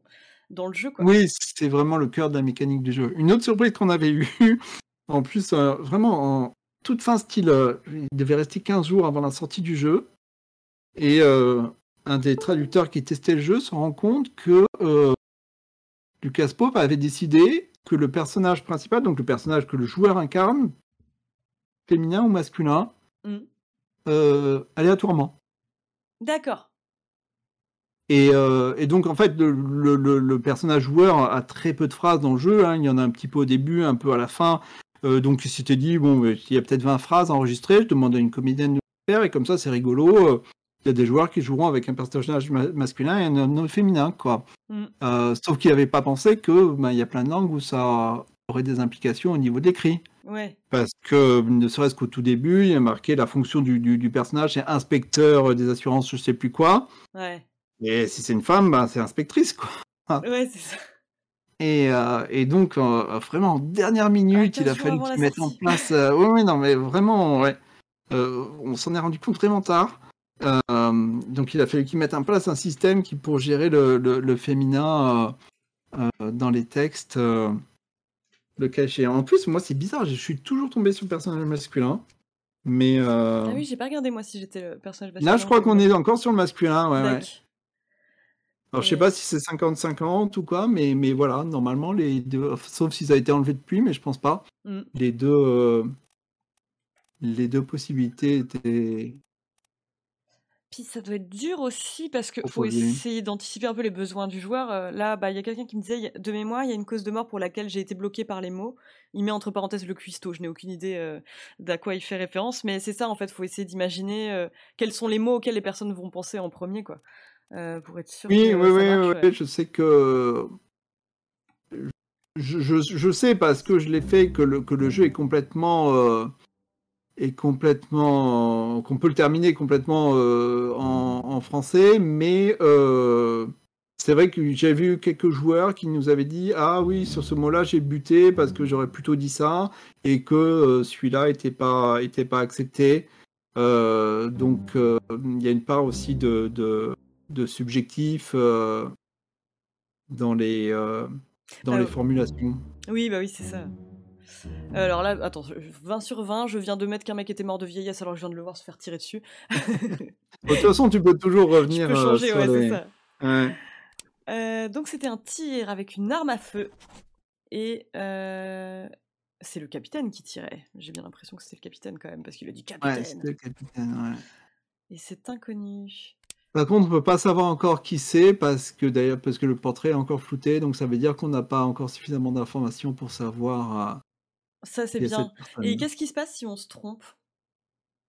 Il se passe rien, mais le, Bah, seul même. truc, c'est que devoir euh, euh. En fait, euh, non, mais tu- tu- quand on a trois sorts qui sont complètement terminés et bons, Hmm. le jeu nous les indique. Il dit ces trois-là, ils sont bons. D'accord, ok. Et donc on sait que on, on- on a là-dessus, on n'a plus de doute, euh, on a bien identifié la personne, comment elle est morte et qui l'a tuée.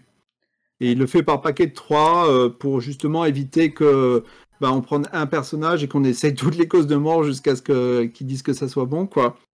Il y a beaucoup de couleurs Donc- dans cette euh, traduction quand même. hein. Quand je mets tir canon, c'est il a été déchiqueté par un boulet de canon et arme à feu abattu d'un coup de feu. c'est Oui, pas oui, ça juste fait partie, euh, je crois, il s'est fait tirer dessus plaisir, par un euh, pistolet. Ça c'est cool. Ça faisait partie, oui, des, des- des- un peu des instructions et du plaisir de, de, de Lucas Pope, que, que, que, que justement il y a un côté très évocateur dans, dans les textes, euh, parce que finalement c'est un jeu qui laisse beaucoup euh, de place à l'imagination. Ouais. Ah bah oui, euh, par ses graphismes très très très très minimalistes et et, et, et moi c'est ce que j'aime beaucoup chez chez Caspop, c'est que finalement il prend une contrainte technique et il en fait un atout pour le jeu parce que finalement le fait qu'on voit pas très bien justement ça fait que on est obligé d'être très attentif, de réfléchir. Il y, a, il y, a, un doute si finalement l'image était nickel, on saurait tout de suite, bon bah ce personnage-là, c'est lui et oui. pas de question. Sauf que là, c'est toujours un peu confus, il se passe plein de choses. Mais alors là, qu'est-ce qu'il y a ça? Du coup, il prend une, une, une, limitation technique, il en fait un atout de gameplay. Euh, je trouve ça particulièrement brillant. bah oui, du coup, j'imagine que vous êtes assigné aux traductions de tous les futurs Lucas Pop maintenant. J'espère. Euh, il, est, il, est, très très très discret sur, sur ses projets hein, en ce moment. Bah oui, parce normal, que, Je sais, non, je sais pas, parce que c'est vrai que le. Obradine, il en avait parlé assez vite, et puis il avait été assez. Euh, pendant tout le développement, il avait tenu un, un, un, journal de développement où il expliquait ce qu'il voulait faire, les contraintes techniques, euh, et il avait été très ouvert en fait sur le développement d'Obradine. Euh, et, euh, et là, ben, depuis la sortie de, de Bradin il y a trois ans quand même. On ne sait pas vraiment ce qu'il fait. Alors après, il a le droit de se reposer. Oui, bah oui, bien sûr, ou d'arrêter le jeu vidéo, hein, il fait ce qu'il veut. Voilà, je pense que. que, que... Je sais que ça en chagrinerait plus d'un ici, mais, mais ouais. Oui, ou peut-être juste de, de, de rechercher l'idée qui lui donnera envie de s'y remettre, parce que c'est quand même un travail titanesque hein, de. Ouais, c'est clair. Un de jeu quasiment seul. Quasiment seul. Et euh, non, mais c'est vrai que je pense en fait à quel point le texte peut être important dans les jeux d'enquête. Il y a quelqu'un plutôt dans le chat qui citait euh, Her Story, où c'est vrai que ça doit être oui. assez compliqué. Je sais pas si tu as joué euh, à Telling Lies oui, ou oui, Story. Oui, ouais, ouais, ouais, j'y ai joué. J'avais essayé de, de, de, contacter le développeur à la sortie d'Her Story parce que j'aurais bien voulu le, le traduire aussi, mais ouais, j'avais pas, j'avais pas réussi à, à, à nouer, le, nouer le lien. Mais alors, en tout cas, Mais, un truc euh, qui est très agréable, c'est que euh, tu peux, enfin, tu parles de tes projets plutôt ouvertement. Enfin, ce qui n'est pas le cas de tous les traducteurs. Enfin, je dis pas que, que les, qui sont désagréables à cause de ça, mais disons que tu as quand même une liberté de ton là où on, on, peut quand même dire que le milieu de la traduction dans le jeu vidéo, de la localisation en général, est un milieu assez secret où on ne parle pas trop euh, des tambouilles internes. Euh, et de comment se passe. Oui, bah c'est souvent parce qu'on signe des contrats, des clauses de confidentialité qui font que euh, la plupart des traducteurs n'ont pas vraiment le droit, déjà ils n'ont pas forcément le droit de dire sur les, les, les Ouais. projets sur lesquels ils ont travaillé, qui est un peu scandaleux. hein. Tout le monde devrait pouvoir, euh, pouvoir tirer profit et tirer fierté de- du travail qu'il a fait. Euh, et, et même quand on en parle, nous, il y a des projets sur lesquels on a travaillé dont on ne parle pas trop parce que, parce que justement, on, on a signé des clauses de confidentialité. Toujours des trucs de 10 pages auxquels tu comprends pas grand chose, donc Ouais, bah euh, ouais, ouais. t'évites de, de, de prendre des risques. Mais, euh, mais comme on travaille pas beaucoup avec ce genre d'entreprise-là, euh, et, et qu'on est en général en direct, on, on a assez peu de ce genre de projet, donc on est beaucoup plus, beaucoup plus libre de communiquer sur. Moi, la seule règle que, que je que, que j'essaie de respecter en général, c'est d'attendre qu'un projet soit sorti pour vraiment en parler, même sur Twitter. Je communique Ouais. pas beaucoup sur les jeux sur lesquels on est en train de travailler, parce qu'on Oui. sait jamais, ou alors faut demander aux développeurs avant, est-ce que vous êtes OK Mais là, typiquement, euh, au Brading, c'était super attendu, donc j'avais euh, j'avais dit, bon, est-ce que c'est possible de, de poster une ou deux images de trucs euh, non-spoiler, quoi, de vraiment Mm. du début, tout ça et, euh, et on m'avait dit, ah non, non, non, euh, je préfère attendre la sortie et tout ça, donc, euh, donc on en avait, euh, on en avait pas trop parlé. Mais euh, Mais, oui, quand mais le voilà, une fois qu'un euh, jeu est sorti, après, euh, euh, on est plutôt à une époque où, où toute, toute publicité et communication est bonne pour les jeux, donc la Ouais. plupart des, des développeurs sont plutôt contents qu'on mette, qu'on mette en avant le jeu. Après, bah, certains des traducteurs avec lesquels j'avais parlé euh, pouvaient pas parler de certains jeux, y compris après leur sortie, ce qui était bah, d'autant plus frustrant parce que déjà c'est compliqué de trouver du travail quand tu peux dire j'ai traduit énormément de jeux, je peux juste pas vous dire lesquels. Et Ouais. euh, en termes de reconnaissance, ne serait-ce que par rapport aux développeurs et aux éditeurs, c'est c'était pas ultra agréable quoi en fait de voir bah, toutes sortes de crédits en fait, mais pas nécessairement ceux des personnes qui se chargent de la localisation quoi. Oui, et c'est d'autant plus triste que je pense que, que, que et c'est humain, quoi, en tant que traducteur, si tu sais que ton nom va être dans les crédits, as forcément envie de faire un meilleur travail et de passer plus de temps et de, de, de, de donner plus euh, que si, euh, tu sais que le, le, crédit ira à, quelqu'un d'autre, ou soit qu'on parlera pas de toi du tout, ou que ça sera juste le nom de l'agence qui sera, qui sera crédité dans le générique. Donc, euh, donc voilà, je trouve que c'est un système un peu, un peu triste et, un peu dommage, mais euh, j'ai l'impression que c'est un peu en train de d'évoluer justement. Il y, a, il y a beaucoup de, traducteurs qui se plaignent là-dedans, et même d'autres métiers, parce qu'on n'est pas les seuls, hein, beaucoup de sous-traitants, que ce soit les sous-traitants qui font de la 3D ou, ou quoi que ce soit. Donc, euh, et, et c'est arrivé plusieurs fois sur, euh, sur des, même des gros projets, des AAA et tout ça, de, de, de voir vraiment les traducteurs crédités. Donc, euh, donc peut-être les positions sont un petit peu en train de bouger là-dessus, lentement, mais oui, mieux. Euh, au, moins, au minimum, il y a le nom. Bah, quand il s'agit d'agence, le nom de l'agence, les, les, traducteurs sont pas toujours nommés. Mais, Oui, oui, mais il y, a des, y a des agences qui maintenant qui créditent leurs traducteurs. donc voilà, on espère que ça, que ça va durer et que c'est le début un peu d'une d'une tendance longue, mais, mais voilà, ça, c'est arrivé. C'était surprenant, mais je sais que j'ai vu ça passer sur Twitter plusieurs fois, des gens qui disent euh, Tiens, pour la première fois, ta l'agence a vraiment très euh, crédité tous ces traducteurs euh, mmh. au lieu de mettre juste leur nom.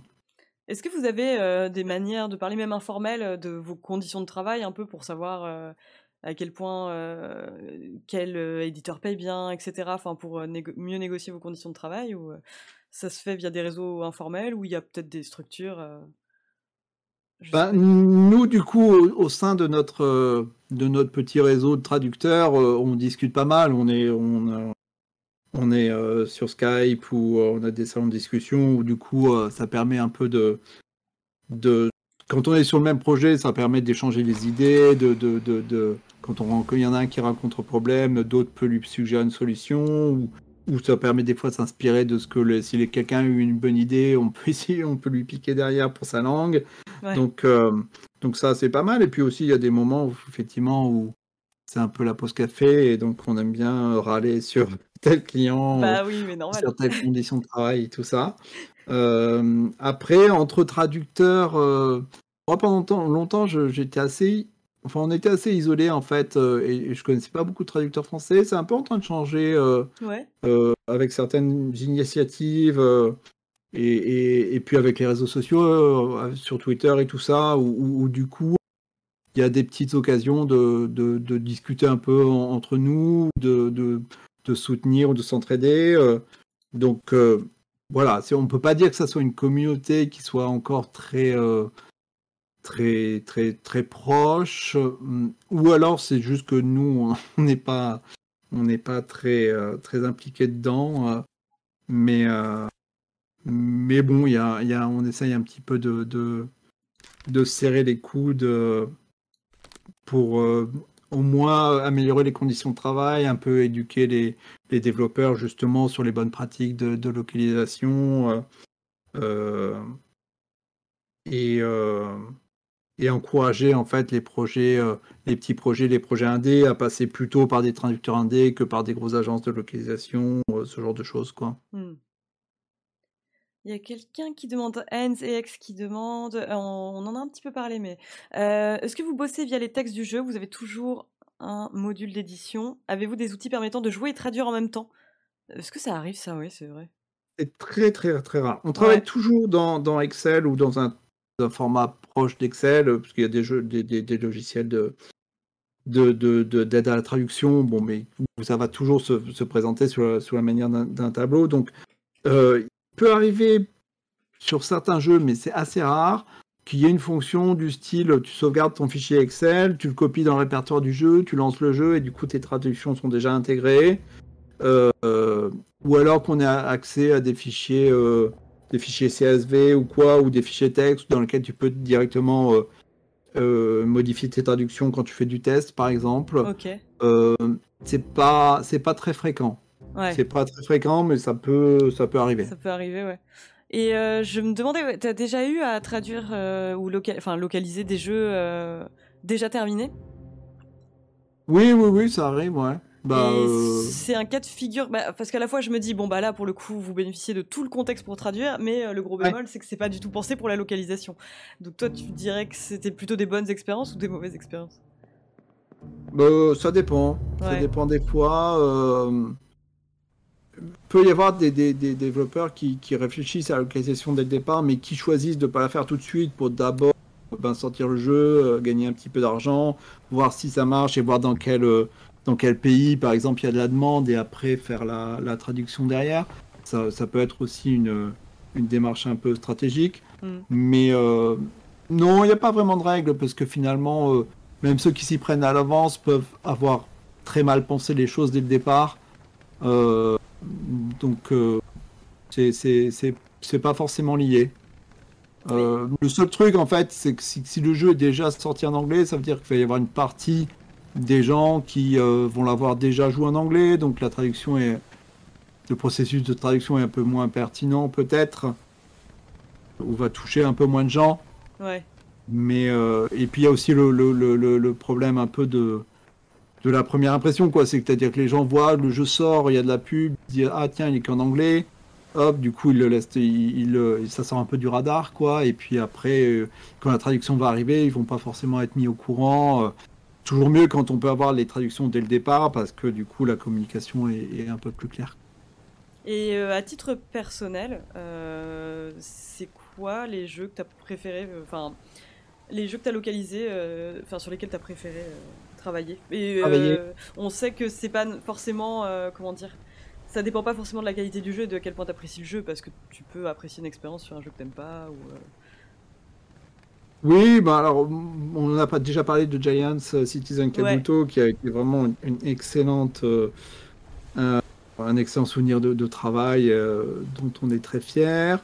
Euh, je dirais quasiment tous les jeux Pendulo aussi, donc les Runaway, les deux Yesterday, euh, The Next Big Thing et Black Sad, Ouais. parce que la relation qu'on a, déjà c'est des jeux que, que j'aime beaucoup, parce que c'est du point and click ou du jeu d'aventure. La, re- la relation qu'on a avec Pendulo est très très bonne parce que parce qu'on les, co- on les connaît depuis 20 ans et que là, pareil, ils sont, ils sont beaucoup améliorés dans leur méthode de travail et, et on est arrivé à un point où euh, même ils aiment bien qu'on, en fait, euh, comme le, le- le- le- les- la personne qui écrit les, les- les textes chez Pendulo comprend un peu le français, des fois, euh, quand on fait la trad et, et qu'on rajoute des, des- des- des blagues ou des idées, ils viennent les repiquer pour, les- pour les remettre dans, dans l'anglais ou dans l'espagnol. euh, et on, est vraiment dans un processus, on va dire, c'est avec eux qu'on a le plus un processus de collaboration. Ouais. Où on n'a pas juste l'impression d'être dans notre coin, les, les prestataires externes, on envoie les textes Mm. et, et- On et ça travaille dans revient. une cave et puis voilà. Voilà. Là, euh, c'est vraiment des relations qui sont presque aussi d'amitié. Et puis voilà, moi j'aime beaucoup leur jeu. C'est en plus un les rares jeux qu'on continue à enregistrer en studio. Euh, donc ça, c'est aussi une expérience qui est très très chouette. Bah, j'ai l'impression que c'est un des aspects euh, que tu apprécies beaucoup, ouais. Euh, travailler avec oui, les oui, acteurs ouais. et, et, le- et les Oui, voir donner vie un peu au texte que vous écrivez, quoi, finalement. Hum, ça, ça apporte vraiment. une- Déjà, c'est satisfaisant parce que ça permet de, de, de, de contrôler le, le processus jusqu'à la fin. Euh, tandis que c'est vrai que si on traduit et que c'est d'autres personnes qui enregistrent, ben, du coup, euh, là, ça va toujours correspondre à ce que, à ce que tu avais imaginé. Et puis, euh, puis c'est plus gratifiant d'avoir une. Par exemple, quand on parle de, de retour presse, on, Ouais. on va beaucoup plus avoir de commentaires sur la localisation s'il y a si les voix sont enregistrées aussi que alors qu'une traduction texte ou sous-titre euh, va beaucoup euh, moins faire parler d'elle, ce qui est un peu ce qui est un peu logique. Mm. Donc euh, donc non non ça c'est vrai que c'est très bien même si c'est compliqué à, à, à organiser parce que forcément pendant qu'on est en studio en train de diriger les comédiens on n'est pas on n'est pas en train de traduire nos autres projets comme on, a- on est toujours en train de jongler avec deux trois projets en même temps en Oui. général. Bah, j'allais te demander, ouais, euh, sur combien de projets vous travaillez en simultané, ouais, en général Tu dis 2-3, quoi Oui, ça dépend de la taille des projets, ça dépend beaucoup. euh, et puis surtout, voilà, on connaît le jeu vidéo, on sait que les- le, la- le respect des plannings n'est pas le, pas le point fort de cette industrie.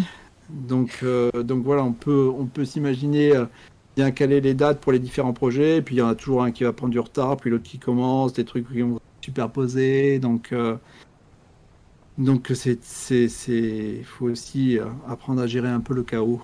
Ouais, c'est ça. Bah, à propos de chaos, il y a une question euh, sur euh, la difficulté de traduire des jeux à cause des, bugs. C'est vrai, ouais. Est-ce que c'est pas difficile de traduire des jeux pas finis à cause des bugs? Est-ce que parfois vous faites office de bêta-testeur, mais alors que c'est pas du tout votre travail? Euh, oui, oui, oui, bah, c'est vrai que les, les- quand on reçoit des, des versions bêta, à la fois c'est bien parce que ça permet d'avoir du, du, du contexte et ça on est toujours content, mais ça reste des versions qui, qui fonctionnent pas bien, quoi. Donc, euh, euh, donc c'est- ça peut être indicatif, mais on est loin de la qualité finale du jeu. On peut Ouais. être bloqué à un moment parce qu'on se retrouve sur un bug plantant, quoi. Donc ça fait partie un peu du, du, du folklore. Oui, c'est ça. Et c'est d'autant plus magique quand tu vois le jeu réellement sortir euh, en plus ou moins bon état, selon le. Oui, voilà, c'est ça. Après, euh, en général, la phase de test linguistique, elle arrive vraiment à la fin du processus. Donc celle-là, si les choses se passent bien, ça nous, on, on a quand même l'occasion d'avoir un, un- de jeter un coup d'œil euh, sur un produit qui est quasiment fini. Mm. Mais, mais en amont, Ouais. Mais je me demandais, la fin de ce processus, elle intervient quand même. euh, vous avez quand même une bonne marge de temps pour corriger les éventuelles erreurs avant la sortie du jeu Ou il y a des moments de Ça panique dépend euh, pas mal, arrêtez les euh, oui, ça dépend pas mal, oui, de, de si les développeurs sont à peu près dans les temps ou pas, quoi. Ouais. C'est pas souvent. Alors, l'avantage maintenant avec, euh, avec Steam, c'est qu'on on- processus qui est super rapide. À la limite, on peut très bien livrer les versions finales des textes la veille de la sortie du jeu et, euh, et euh, ou, ou livrer des corrections à la dernière minute euh, et, ça va être intégré.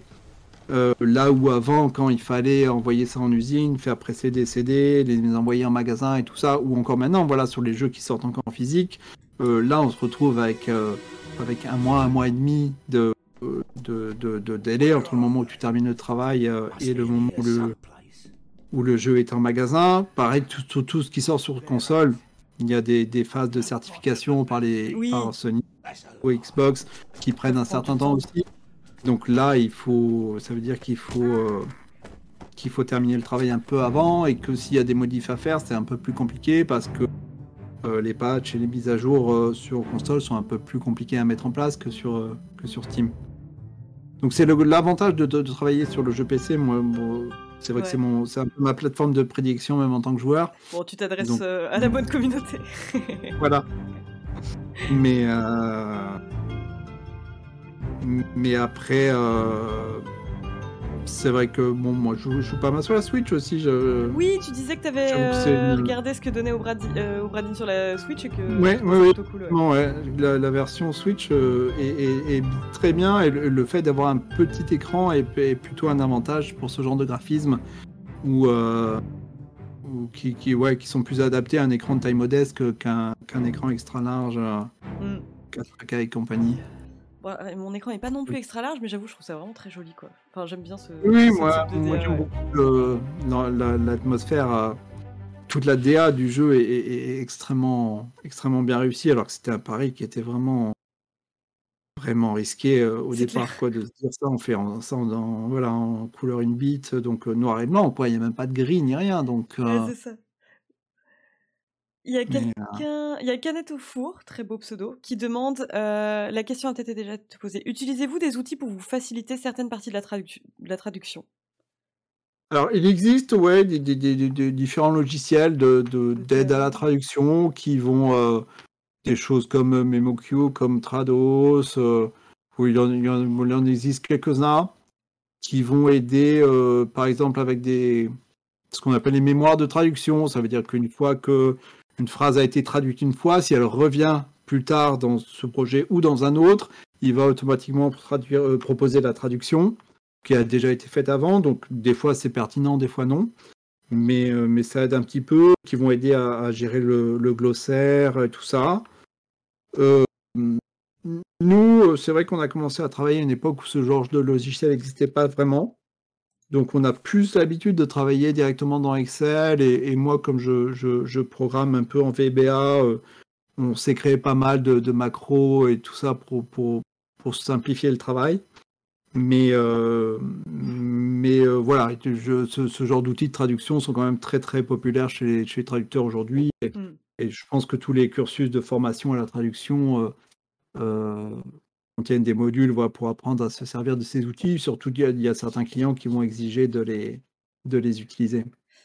Ouais, c'est ça. bah, Il y a vraiment ce truc d'adaptation constante euh, à l'éditeur, à leur manière de travailler, euh, enfin, euh, selon les Oui, projets, voilà, il y a toujours une, une, une- une phase un petit peu de, de discussion au départ pour savoir comment on, on va travailler euh, et comment mettre en place un workflow, un, un processus de, de- de travail qui convienne, qui convienne aux deux qui prenne en compte les contraintes des uns, et des autres. Mm. Euh, D'ailleurs, il y a quelqu'un qui dit un jeu extraordinaire, le dev est un génie. Oui, alors je suis désolée, vous n'allez pas avoir énormément du jeu parce que j'ai beaucoup trop de questions à poser à Thierry en fait, et je me rends compte que c'est très dur de se concentrer à la fois sur le jeu et sur le l'interview. D'ailleurs, attends, qu'est-ce que qu'est-ce qu'on avait vu là? Tu vois, je, je me souviens même plus euh, ce que j'ai vu à l'instant quoi. Mais toi, tu dirais que c'est quoi les plus grands Enfin, on parlait bah, par exemple du fait qu'il y a des choses qui sont plus difficiles à traduire que d'autres. Euh, les choses qui, toi en tout cas, euh, te posent régulièrement, enfin, comment souci, quoi. Qui nécessitent le plus de temps. Là, par exemple, tu me parlais du livret de verbes qui a pris euh, deux pages, mais je suis sûre qu'il y a plein plein de trucs auxquels je pense pas, quoi. Euh, bah, l'humour, par exemple, dans, la, dans les déponias, euh, on a traduit quasiment tous les déponias. Et euh, au début de, donc c'est du point and click aussi. Au début de chaque ch- de chaque chapitre, en fait, il y a une petite chanson euh, qui introduit un peu le chapitre. Euh, donc ça, c'est, c'est, moi j'adore faire ça, hein, mais mais ça prend énormément de temps. Enfin, faut faut faut, faut prévoir, faut avoir le temps et prévoir ça très à l'avance. pour, pour le faire bien, mais je sais que même si c'était uniquement du sous-titre, je m'étais arrangé pour que, pour que les paroles des chansons soient vraiment chantables euh, et correspondent à la mélodie et rimes et tout ça. euh. Ouais. Donc, euh, Mais donc en ça, temps, c'est ouais, c'est sur, intéressant à faire aussi, quoi. J'imagine c'est c'est- Oui, voilà, c'est ça. C'est que chouette, quoi. souvent, le, le- le- les trucs difficiles euh, sont aussi les trucs in- intéressants et, et fun à faire. Euh, après, les trucs difficiles et désagréables, ça va être effectivement bah, toutes les choses où euh, soit ça manque euh, terriblement de contexte et donc tu es dans le noir et donc tu n'arrives pas à faire un, truc qui est satisfaisant. Enfin, toi, t'es pas content de la qualité que, tu- donnes. Et puis, euh, ou alors les développeurs qui sont complètement euh, rétifs à toute, euh, à toute possibilité d'adapta- d'adaptation, par exemple, qui, qui, qui vont dire quand on leur dit si le personnage principal peut être féminin ou masculin, il faudrait avoir un système qui permette de gérer les deux cas, et qui vont dire ah bah non, on peut pas le faire. Ouais. Euh, et où donc euh, tu te retrouves à un peu jongler euh, pour faire des choses qui euh, au final sont moins belles, mais, mais qui, qui correspondront aux deux cas. Donc ça, c'est ça peut être un peu frustrant. Ouais. Et quelqu'un demande, et c'est vrai, bonne question, Adrien. À l'inverse, qu'est-ce qu'un truc chiant, ennuyeux à traduire?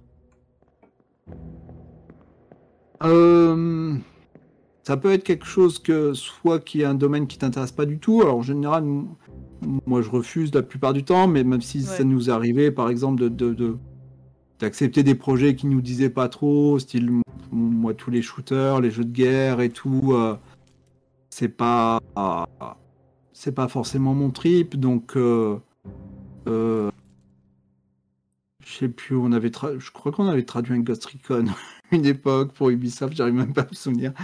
Euh, voilà, que, le jeu qui au, au demeurant est, a, des- est- a ses qualités hein, et ses fans, mais, euh, mais euh, effectivement, passer du temps à rechercher les noms des, des, des- des fusils, et tout ça, c'est pas, c'est pas, c'est pas très rigolo parce que c'est pas, c'est pas quelque chose qui nous intéresse, quoi.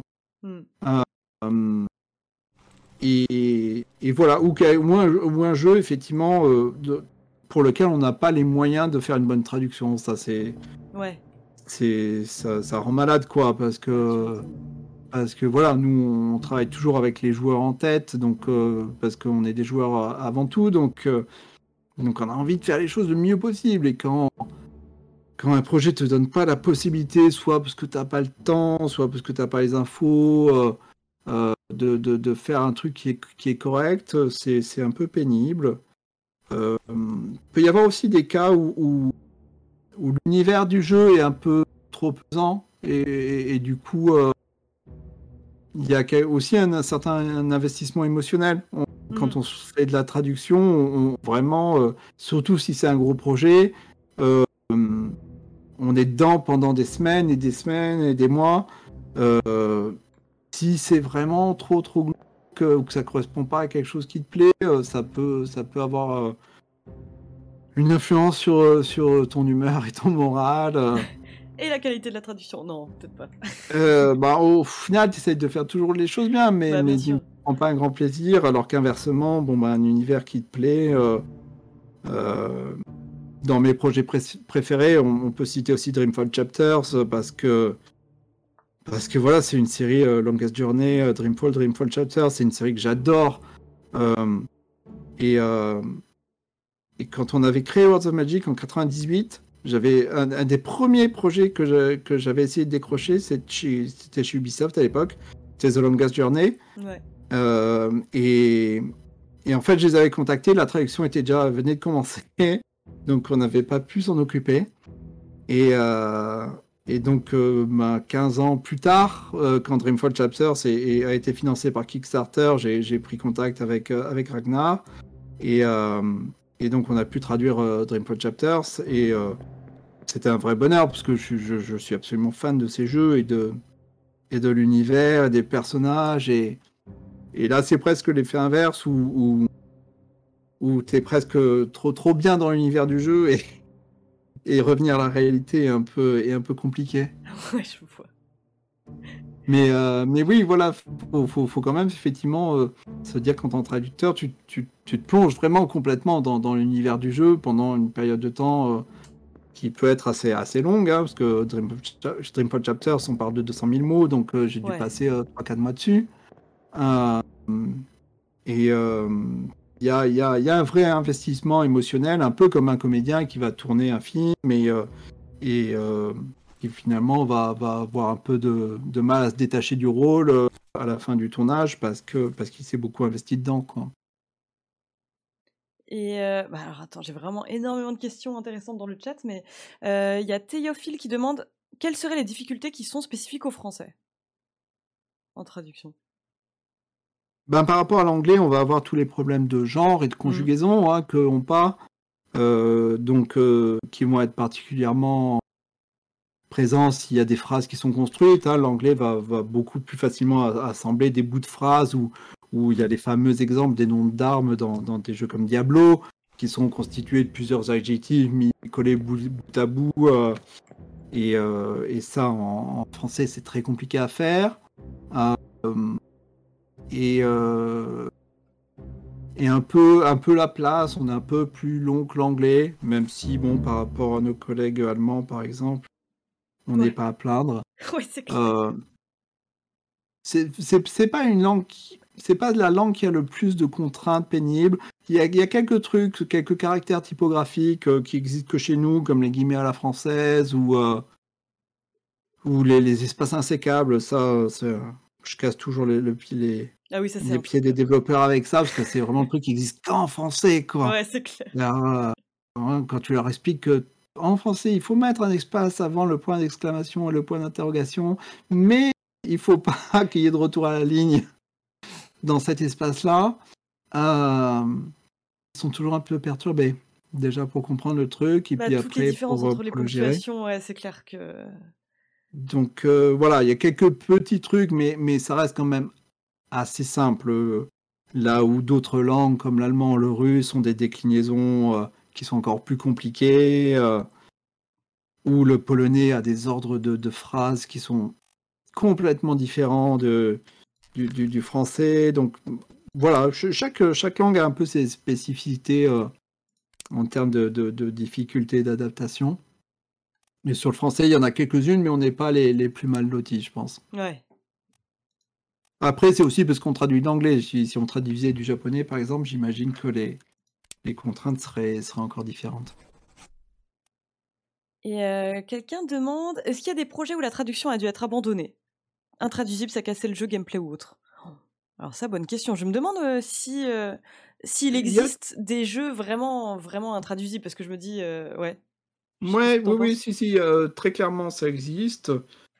Euh, euh, Ben, par exemple, il y a pas longtemps, il y a un jeu qui est sorti qui s'appelle Baba Is You, je crois. Ah bah oui, bien sûr, oui, oui, Voilà. le jeu de puzzle, c'est vrai. Vrai, vraiment joue. euh, là, je pense pas qu'il y ait de traduction qui soit, qui soit, qui soit possible. Mm. Euh, peut- oui, il peut y avoir des, des, des, des jeux sur lesquels euh, vraiment l'implication entre le, le, le gameplay les mots vont être, euh, vont être très, très importantes et donc sont impossibles à traduire ou, ou extrêmement difficiles et, et, et ça serait trop de travail ou pas rentable.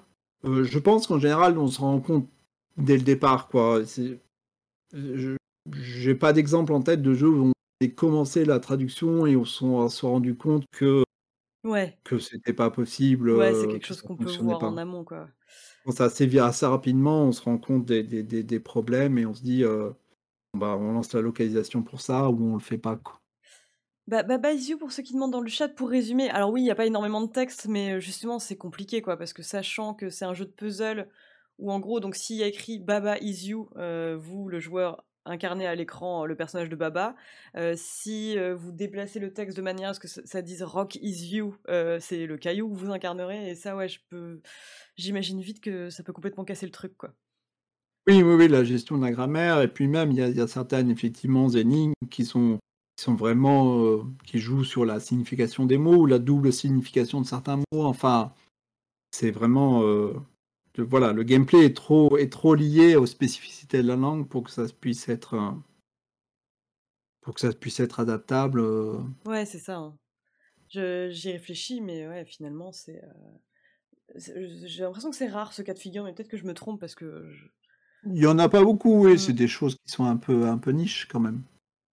Et il y a Spartanus qui demande euh, Vous avez déjà traduit des jeux complètement textuels comme les jeux d'avant? Question très vague, mais oui, enfin des jeux d'aventure textuels, quoi.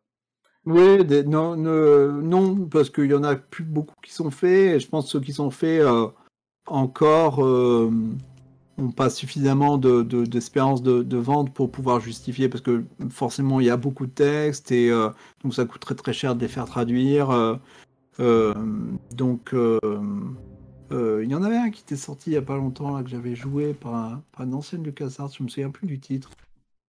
Euh, pas Thésaurus, mais un truc. Ah, je ne me souviens plus.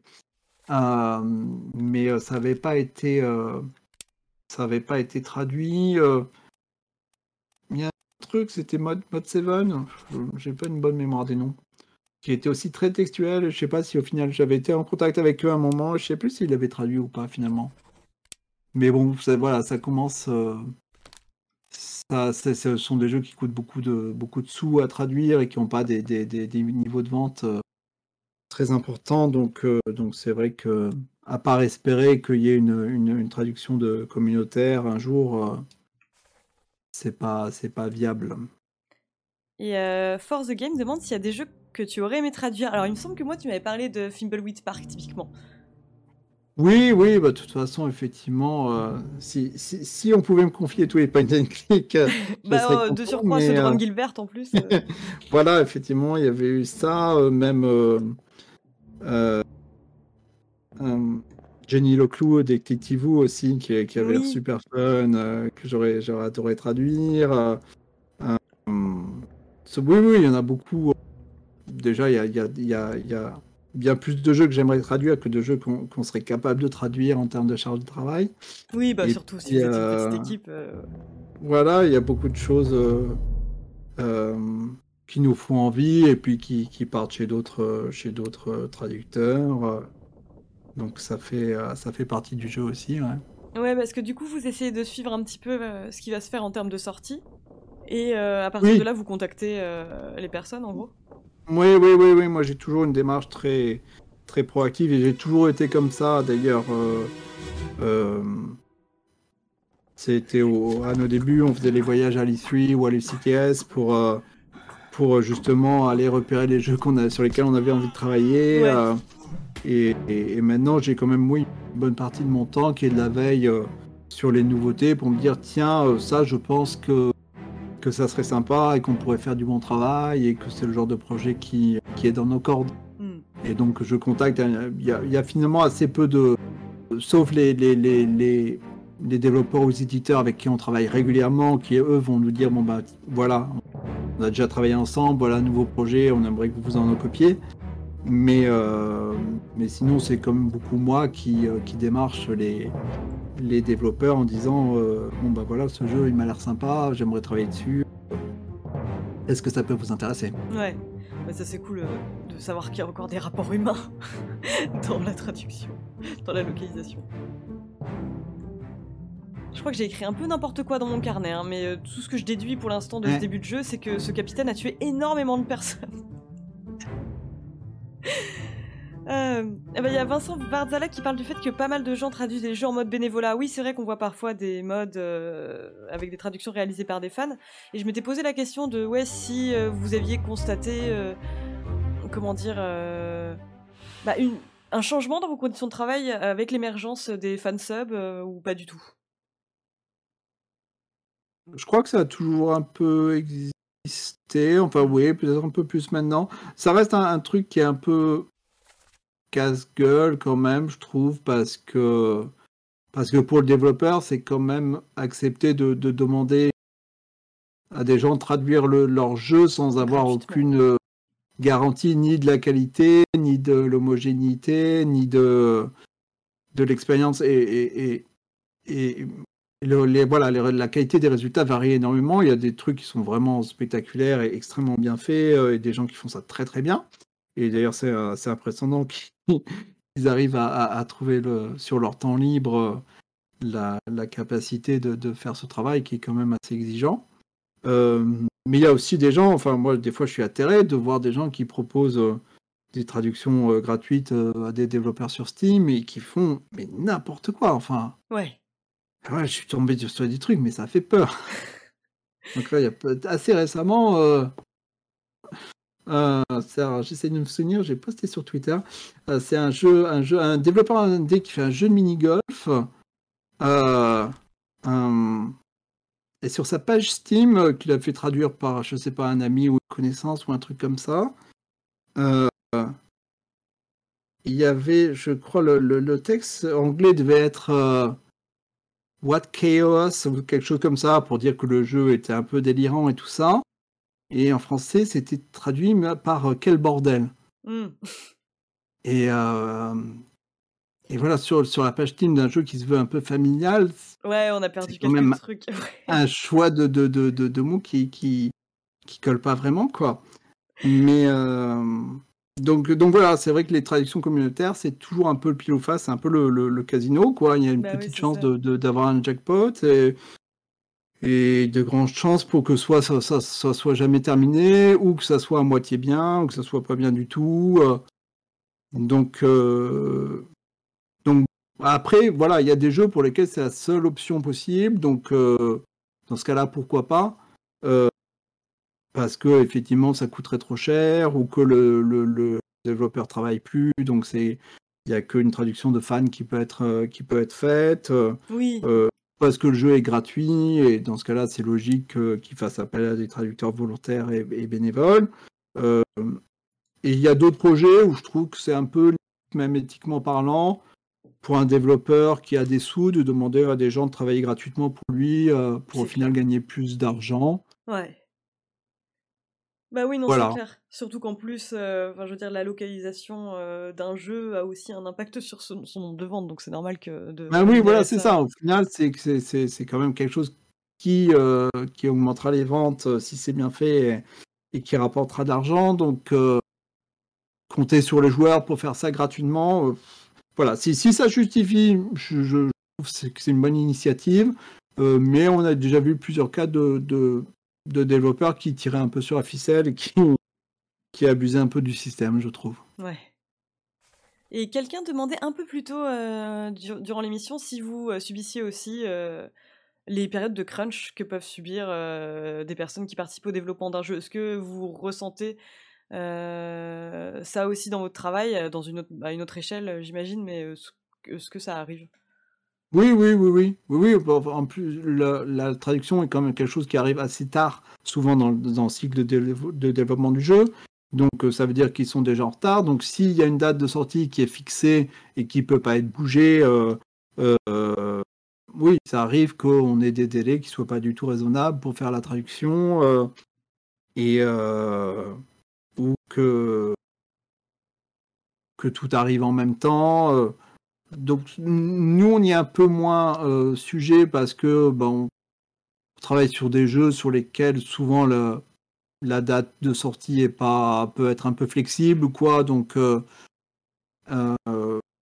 donc ça nous arrive pas extrêmement souvent, mais, quand même, oui, les, nuits passées à traduire ou les week-ends passés à traduire, c'est pas, pas extrêmement rare. Bah ouais, ça répond aussi à une question. Quelqu'un demandait en général, vous êtes comment nouveau temps Plus souvent en marche forcée ou vous avez le temps de bien relire votre travail? C'est vrai que ça, bah encore une fois, j'imagine que ça dépend vraiment du, des projets, mais de manière générale, parce que j'imagine que c'est ça, on s'adresse aussi à vous parce que euh, c'est souvent des développeurs passionnés qui veulent euh, une localisation vraiment bien faite. Est-ce que vous diriez qu'en général vous bénéficiez d'assez de temps pour correctement vous relire euh, et bien tester tout ça dans, dans les règles de l'art? On n'a jamais assez de temps. Bah, c'est ça, parce qu'en même temps, est-ce qu'une traduction peut être euh, réellement terminée? Oui, voilà, c'est ça. Je crois que si on est laissé faire, on ferait 10 000 relectures et on arriverait toujours à, corriger ou à changer des choses. Mais euh, de, encore une fois, on, a, on est dans cette position où on choisit un peu nos projets, on choisit un peu nos développeurs. Euh, et, et, donc, globalement, on a des conditions de travail qui sont plutôt meilleures que la moyenne des traducteurs, je pense.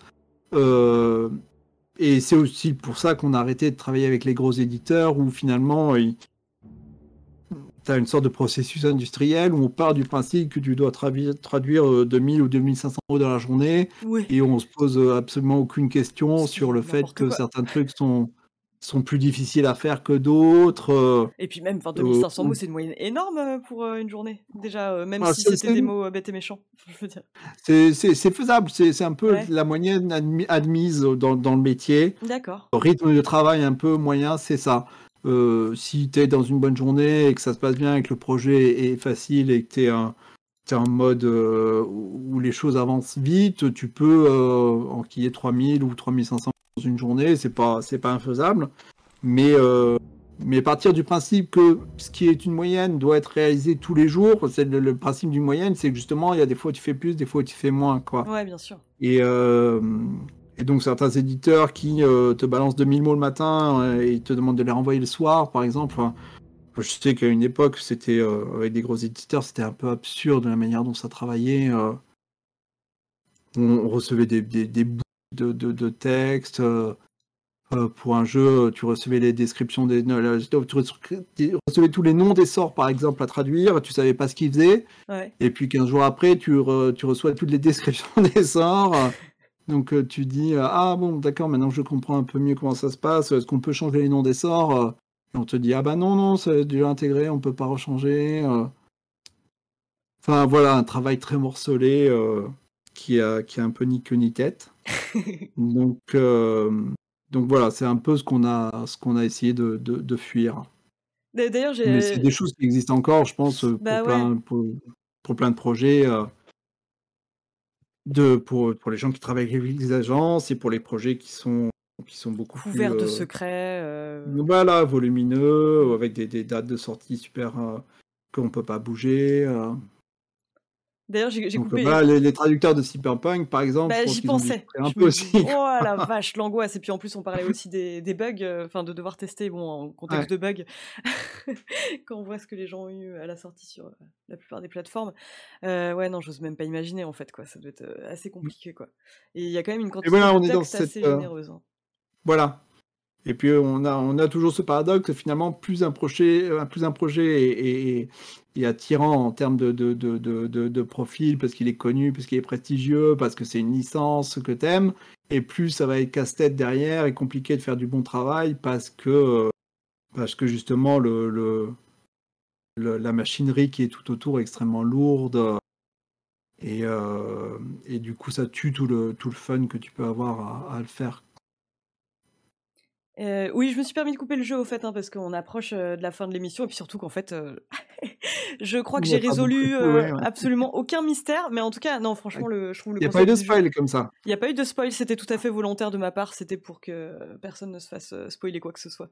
Non, non, en tout cas, moi j'ai hyper envie de, de, me replonger dedans, mais c'est vrai que les jeux d'enquête, c'est peut-être pas le, le, plus facile à, à suivre. ouais, en, en parlant. Mais euh, qu'est-ce que je Je voulais est-ce qu'il y a d'autres questions qu'on a Euh, bah ouais, il y en a eu plein justement. Je me suis dit, je vais, je vais en profiter comme ça. euh. Euh, Il y a Fini de rire qui dit bonsoir. Est-ce que la traduction a des, a les contra- a des contraintes de design? Bah ça, on en a parlé tout à l'heure un petit peu. On voit encore trop souvent des textes qui ne rentrent pas dans les cases une fois traduits. Là, typiquement, ouais, ouais. qu'est-ce qui se passe dans ce- qu'est-ce qui s'est passé dans ce cas de figure quand on a Eh ben, c'est que quelqu'un n'a pas fait son travail correctement, donc euh, soit effectivement le développeur euh, qui a pas, qui a pas, qui s'est pas arrangé pour laisser suffisamment de place pour la traduction, soit le testeur euh, qui a pas, enfin, il n'y a pas eu de test linguistique et donc ça n'a pas pu être euh, être repéré, euh, ou un traducteur qui n'a pas suivi les, les- consignes de, taille qu'on lui donnait. Ça, c'est toujours le, truc qui est amusant sur ce genre de projet, et notamment la localisation, c'est que bonne localisation, c'est beaucoup de gens qui ont bien fait leur travail, toute une série de gens qui ont bien fait leur travail, et une mauvaise localisation, il suffit d'une personne en fait qui, dans la chaîne, on ne sait Mm. pas à quel niveau, mais qui fait pas son travail correctement pour que pour que tout foire quoi. Donc une, une bonne localisation, c'est toujours un travail d'équipe. Ouais. Euh, tout le monde a mis de la bonne volonté, euh, et donc c'est c'est pour ça que c'est aussi difficile à, à atteindre quoi. Et, et- et par contre, une mauvaise localisation, c'est souvent facile de dire ah mais les traducteurs n'ont pas bien fait leur travail, mais c'est pas forcément leur faute. Ça peut être euh, ça, ça, ça peut y avoir beaucoup de, de causes différentes. Moi, euh, enfin, je suis désolée pour le chat parce qu'il y a plein d'autres questions dans le chat. Euh, J'espère que ça te dérange pas si on déborde un petit peu, mais Non non, allons-y. euh, je me demandais si euh, y a... c'est déjà arrivé euh, que des mots, un mot en particulier te pose problème, parce que j'ai souvenir de, mais de la traductrice de Dostoïevski qu'on appelait la Dame aux cinq éléphants, là, qui pouvait passer trois semaines sur un mot. Euh, J'avais vu aussi une, une traductrice qui avait euh, galéré sur le mot, euh, le mot cunt, parce que euh, ça décrivait à la fois le sexe féminin et à la fois c'était une insulte, mais en même temps personne n'a jamais, enfin personne n'emploie le mot con aujourd'hui pour parler du sexe féminin. Et je sais pas si toi, tu as des exemples comme ça de mots euh, qui ont l'air tout bêtes comme ça, mais qui ont été euh, difficiles à traduire. Ouais, oui, oui, il y en a plein. Il y en a. alors, j'ai pas forcément des trucs qui me viennent à l'esprit, mais bon, ah, il y a, il y a plein de mots qui n'existent pas en français. euh, par exemple, le concept de, de siblings, Oui, bah euh, oui, c'est vrai, ouais. on n'a pas. On n'a pas vraiment. Enfin, on n'a pas. On n'a aucun équivalent qui qui qui qui, fasse naturel et tout. qui rentre dans les Voilà. cases en plus. qui rentre euh, et, et donc ça c'est compliqué et, et- et là très concrètement sur un projet euh, comme tu disais on a un problème avec le mot beach Oui, euh, qui, qui pareil en, anglais du coup est, est un peu vulgaire mais mais pas tant que ça qui peut être aussi euh, et qui peut au- aussi être utilisé euh, de manière affectueuse, mais une personne peut l'utiliser pour parler d'elle-même, par exemple, Mm. sans que ça soit extrêmement choquant. Et en plus, euh, c'est un mot qui n'est pas genré, que, que finalement un, un homme ou une femme pourrait utiliser. Et, euh, et on n'arrive pas à trouver un équivalent français. Enfin, il y a plusieurs possibilités, mais soit on devient trop vulgaire, soit on devient forcément euh, euh, avec un genre spécifique. On, galère un peu pour trouver une solution qui nous conviendra. Le suspense reste entier parce que on n'a pas encore trouvé, mais on a encore un peu de temps. un, un mot, alors moi ça m'est arrivé de traduire des, des articles euh, de l'anglais au français, c'est un mot qui m'a souvent posé des difficultés, c'est le mot creep. Je, le mot creep, c'est Ouais. tout comme le mot cringe, d'ailleurs qu'on emploie parfois. Enfin, on essaie d'éviter les anglicismes euh, euh, à Canard PC notamment, mais euh, le mot cringe, je trouve ça assez dur euh, à retranscrire. quoi. C'est des trucs tout bêtes comme ça parfois. On n'a pas d'équivalent exact. Et nous aussi, d'ailleurs, en France, on, on là, bah, là, forcément, j'en ai pas en tête, mais on a plein de mots comme ça qui doivent paraître euh, intraduisibles aux yeux des, Oui, compliqué. hein. des étrangers, quoi. Mais euh, je, me- je, je sais plus. je sais- je- J'essaie de réfléchir à des termes français justement qui sont difficiles à traduire. Et euh, bah là, j'en ai pas de tête, quoi. Mais cringe Ouais, embarrassant, j'ai moins ce côté euh, crispant, quoi, on va dire. Oui, oui, c'est ça. Il y a des, il y a des, des fois où on perd une subtilité, une nuance. euh, hum, et donc, euh, ouais, faut soit faut paraphraser, faut, soit faut accepter de perdre un peu quelque chose, euh, comme je disais. là. Il y a des moments où, où, où- où il y a des choses, des subtilités qu'on va pas pouvoir faire passer en traduction, et du coup, on essaye euh, de faire passer d'autres choses à d'autres endroits pour, pour équilibrer un petit peu les choses, quoi. Hmm. Ah si, voilà, c'est ça. il y a la notion de dépaysement en français, je crois, qui est difficile à traduire Ah oui, euh, pour ouais. la plupart des étrangers, ouais. Euh, pour en revenir aux questions, désolé, je pourrais parler pendant des heures, moi, de, la langue française. Euh, mais il y a quelqu'un qui demande, euh, donc Ezekai, qui dit Le ratio temps-argent d'une trad est-il en rapport avec la taille des productions? La taille des productions, ah oui, pas en termes de volume de mots, mais plutôt triple A ou jeu indé, ou pas nécessairement. Est-ce qu'il y a des cultures de la traduction plus développées dans certains pays ou est-ce entièrement propre à l'éditeur? En termes de budget, c'est pas parce qu'un projet est, gros et il va se vendre beaucoup qu'il y a forcément plus d'argent pour le faire. Euh, euh, ça, ça, va vraiment dépendre de, la politique de chacun des éditeurs. Euh, et en termes de temps, je dirais que les contraintes de temps sont souvent plus, plus compliquées sur les gros projets, justement, que sur les petits. Euh, parce que il y a plus d'enjeux, euh, il y a plus un process qui est long, donc avec chacun qui fait son travail, et donc euh, il faut que tu t'insères pile au bon moment, et, et tu vas pas avoir de marge de manœuvre. encore une fois, plus le projet est, gros et important en termes d'enjeux, plus les choses sont compliquées à tous les niveaux. et après, en termes de langue, je, pense que le, les pays ont des spécificités un peu euh, en fonction des genres. Par exemple, on sait que le jeu d'aventure point and click fonctionne bien en Allemagne, en France. Donc ça va être un peu les, des langues qui sont qui vont être choisies hein, euh, un peu en, premier. D'autres jeux, d'autres types de jeux vont être très populaires en, Asie. Donc euh, dans ce cas-là, ils vont plutôt faire les, les, langues, le, le, chinois, le coréen avant de faire les langues européennes.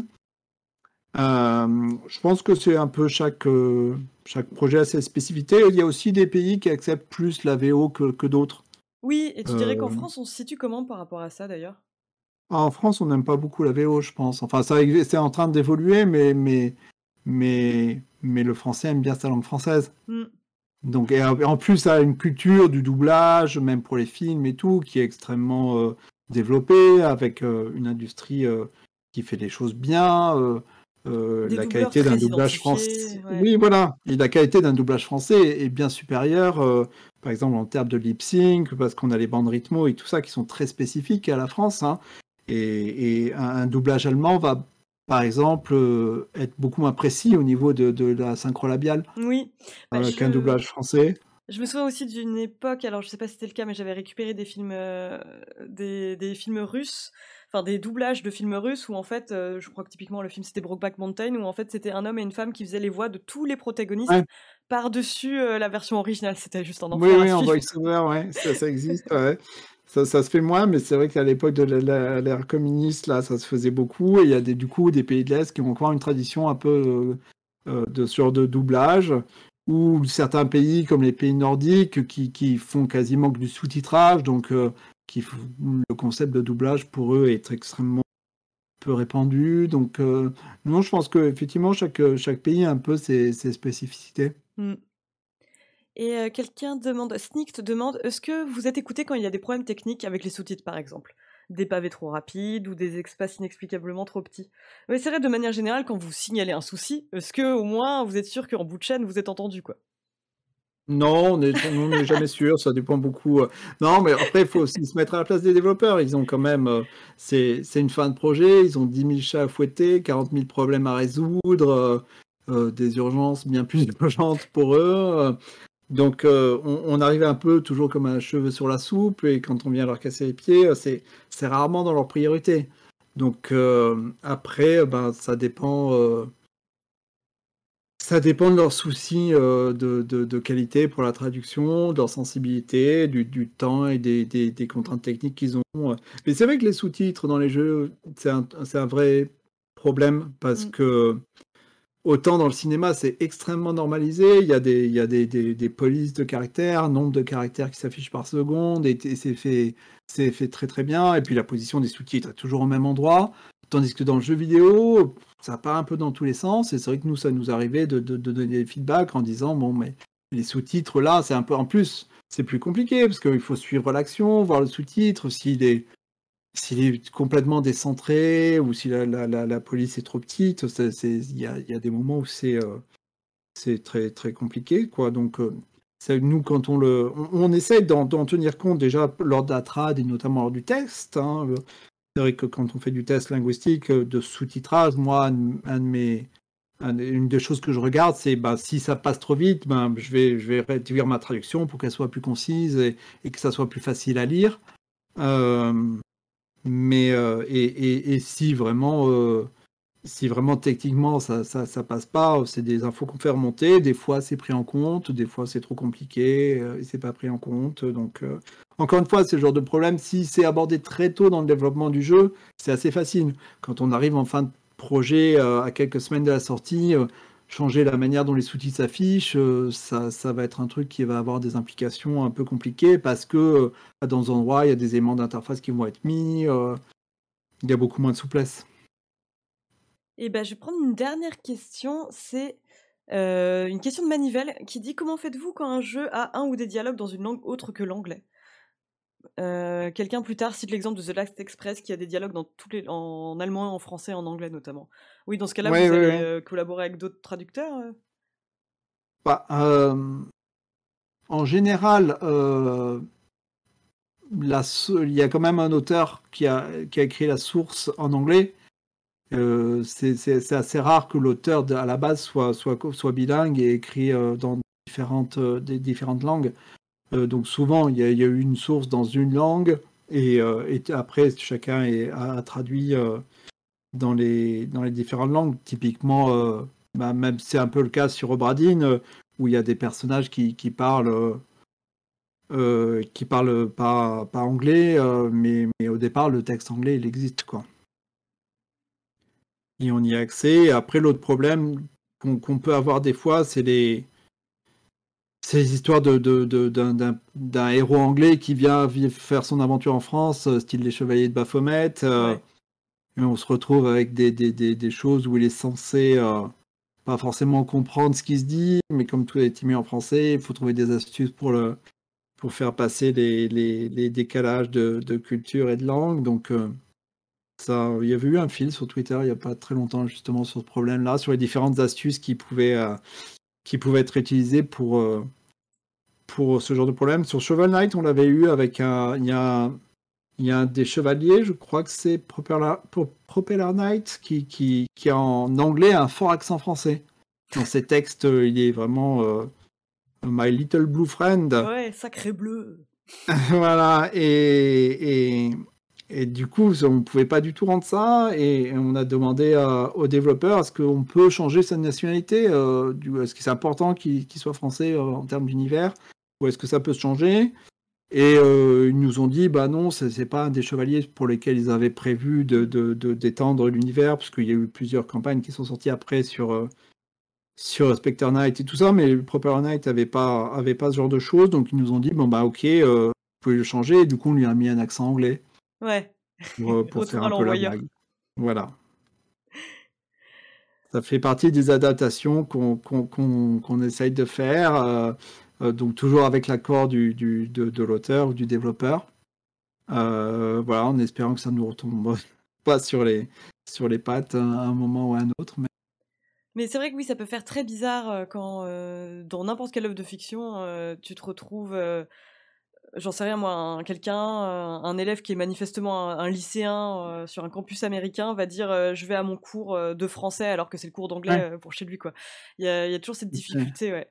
Et je trouve ça intéressant en fait ouais de, se poser la question, de, que tu puisses poser la question directement est-ce qu'on peut changer sa nationalité? Parce que ça aurait pas beaucoup de sens pour nous en fait d'avoir un, français qui d'un coup s'exprime avec un accent plus français que les autres ou alors tu prendrais un... Oui voilà ou alors tu perds complètement cette spécificité cette spécificité là et puis tu, tu tu, l'oublies, quoi. Bon.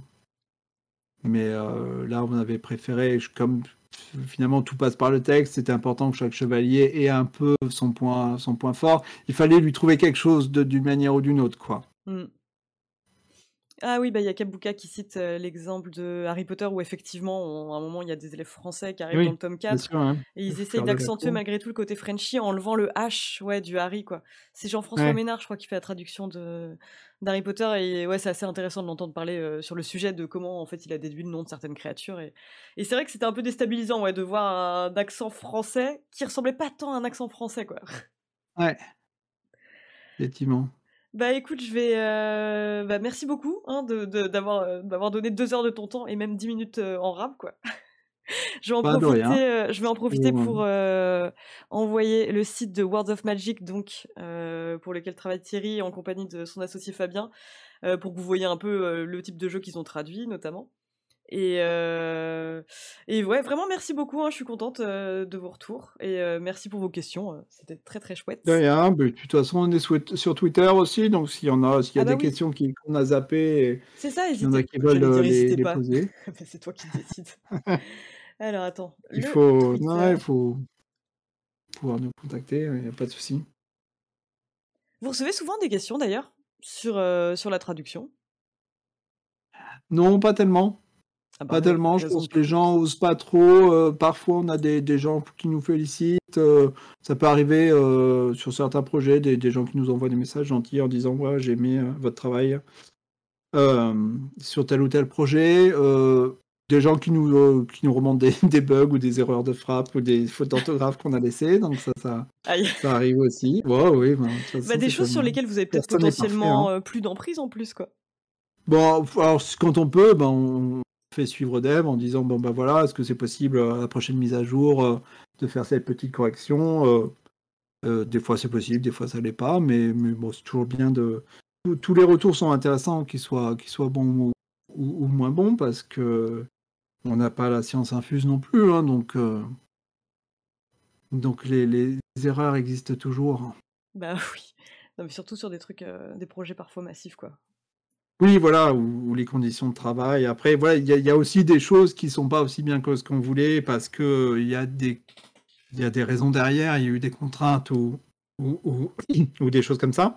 Mais, euh, mais après, voilà, des erreurs, ça peut aussi, euh, ça, ça arrive euh, toujours qu'il y ait une, une faute d'orthographe qui Ouais, un peu délicate qui passe. hein. Donc, euh, Une petite faute on essaie d'inattention, de quoi. corriger.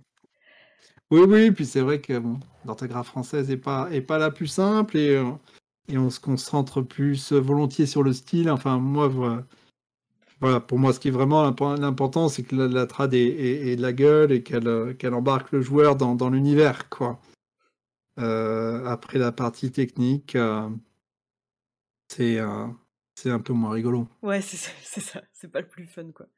Bon, en tout cas, vous êtes très gentils. Merci beaucoup pour vos retours. Euh, je vous dis bah, à la prochaine. hein. On fera une prochaine édition de l'interview coop. Et bah, encore merci Thierry. hein.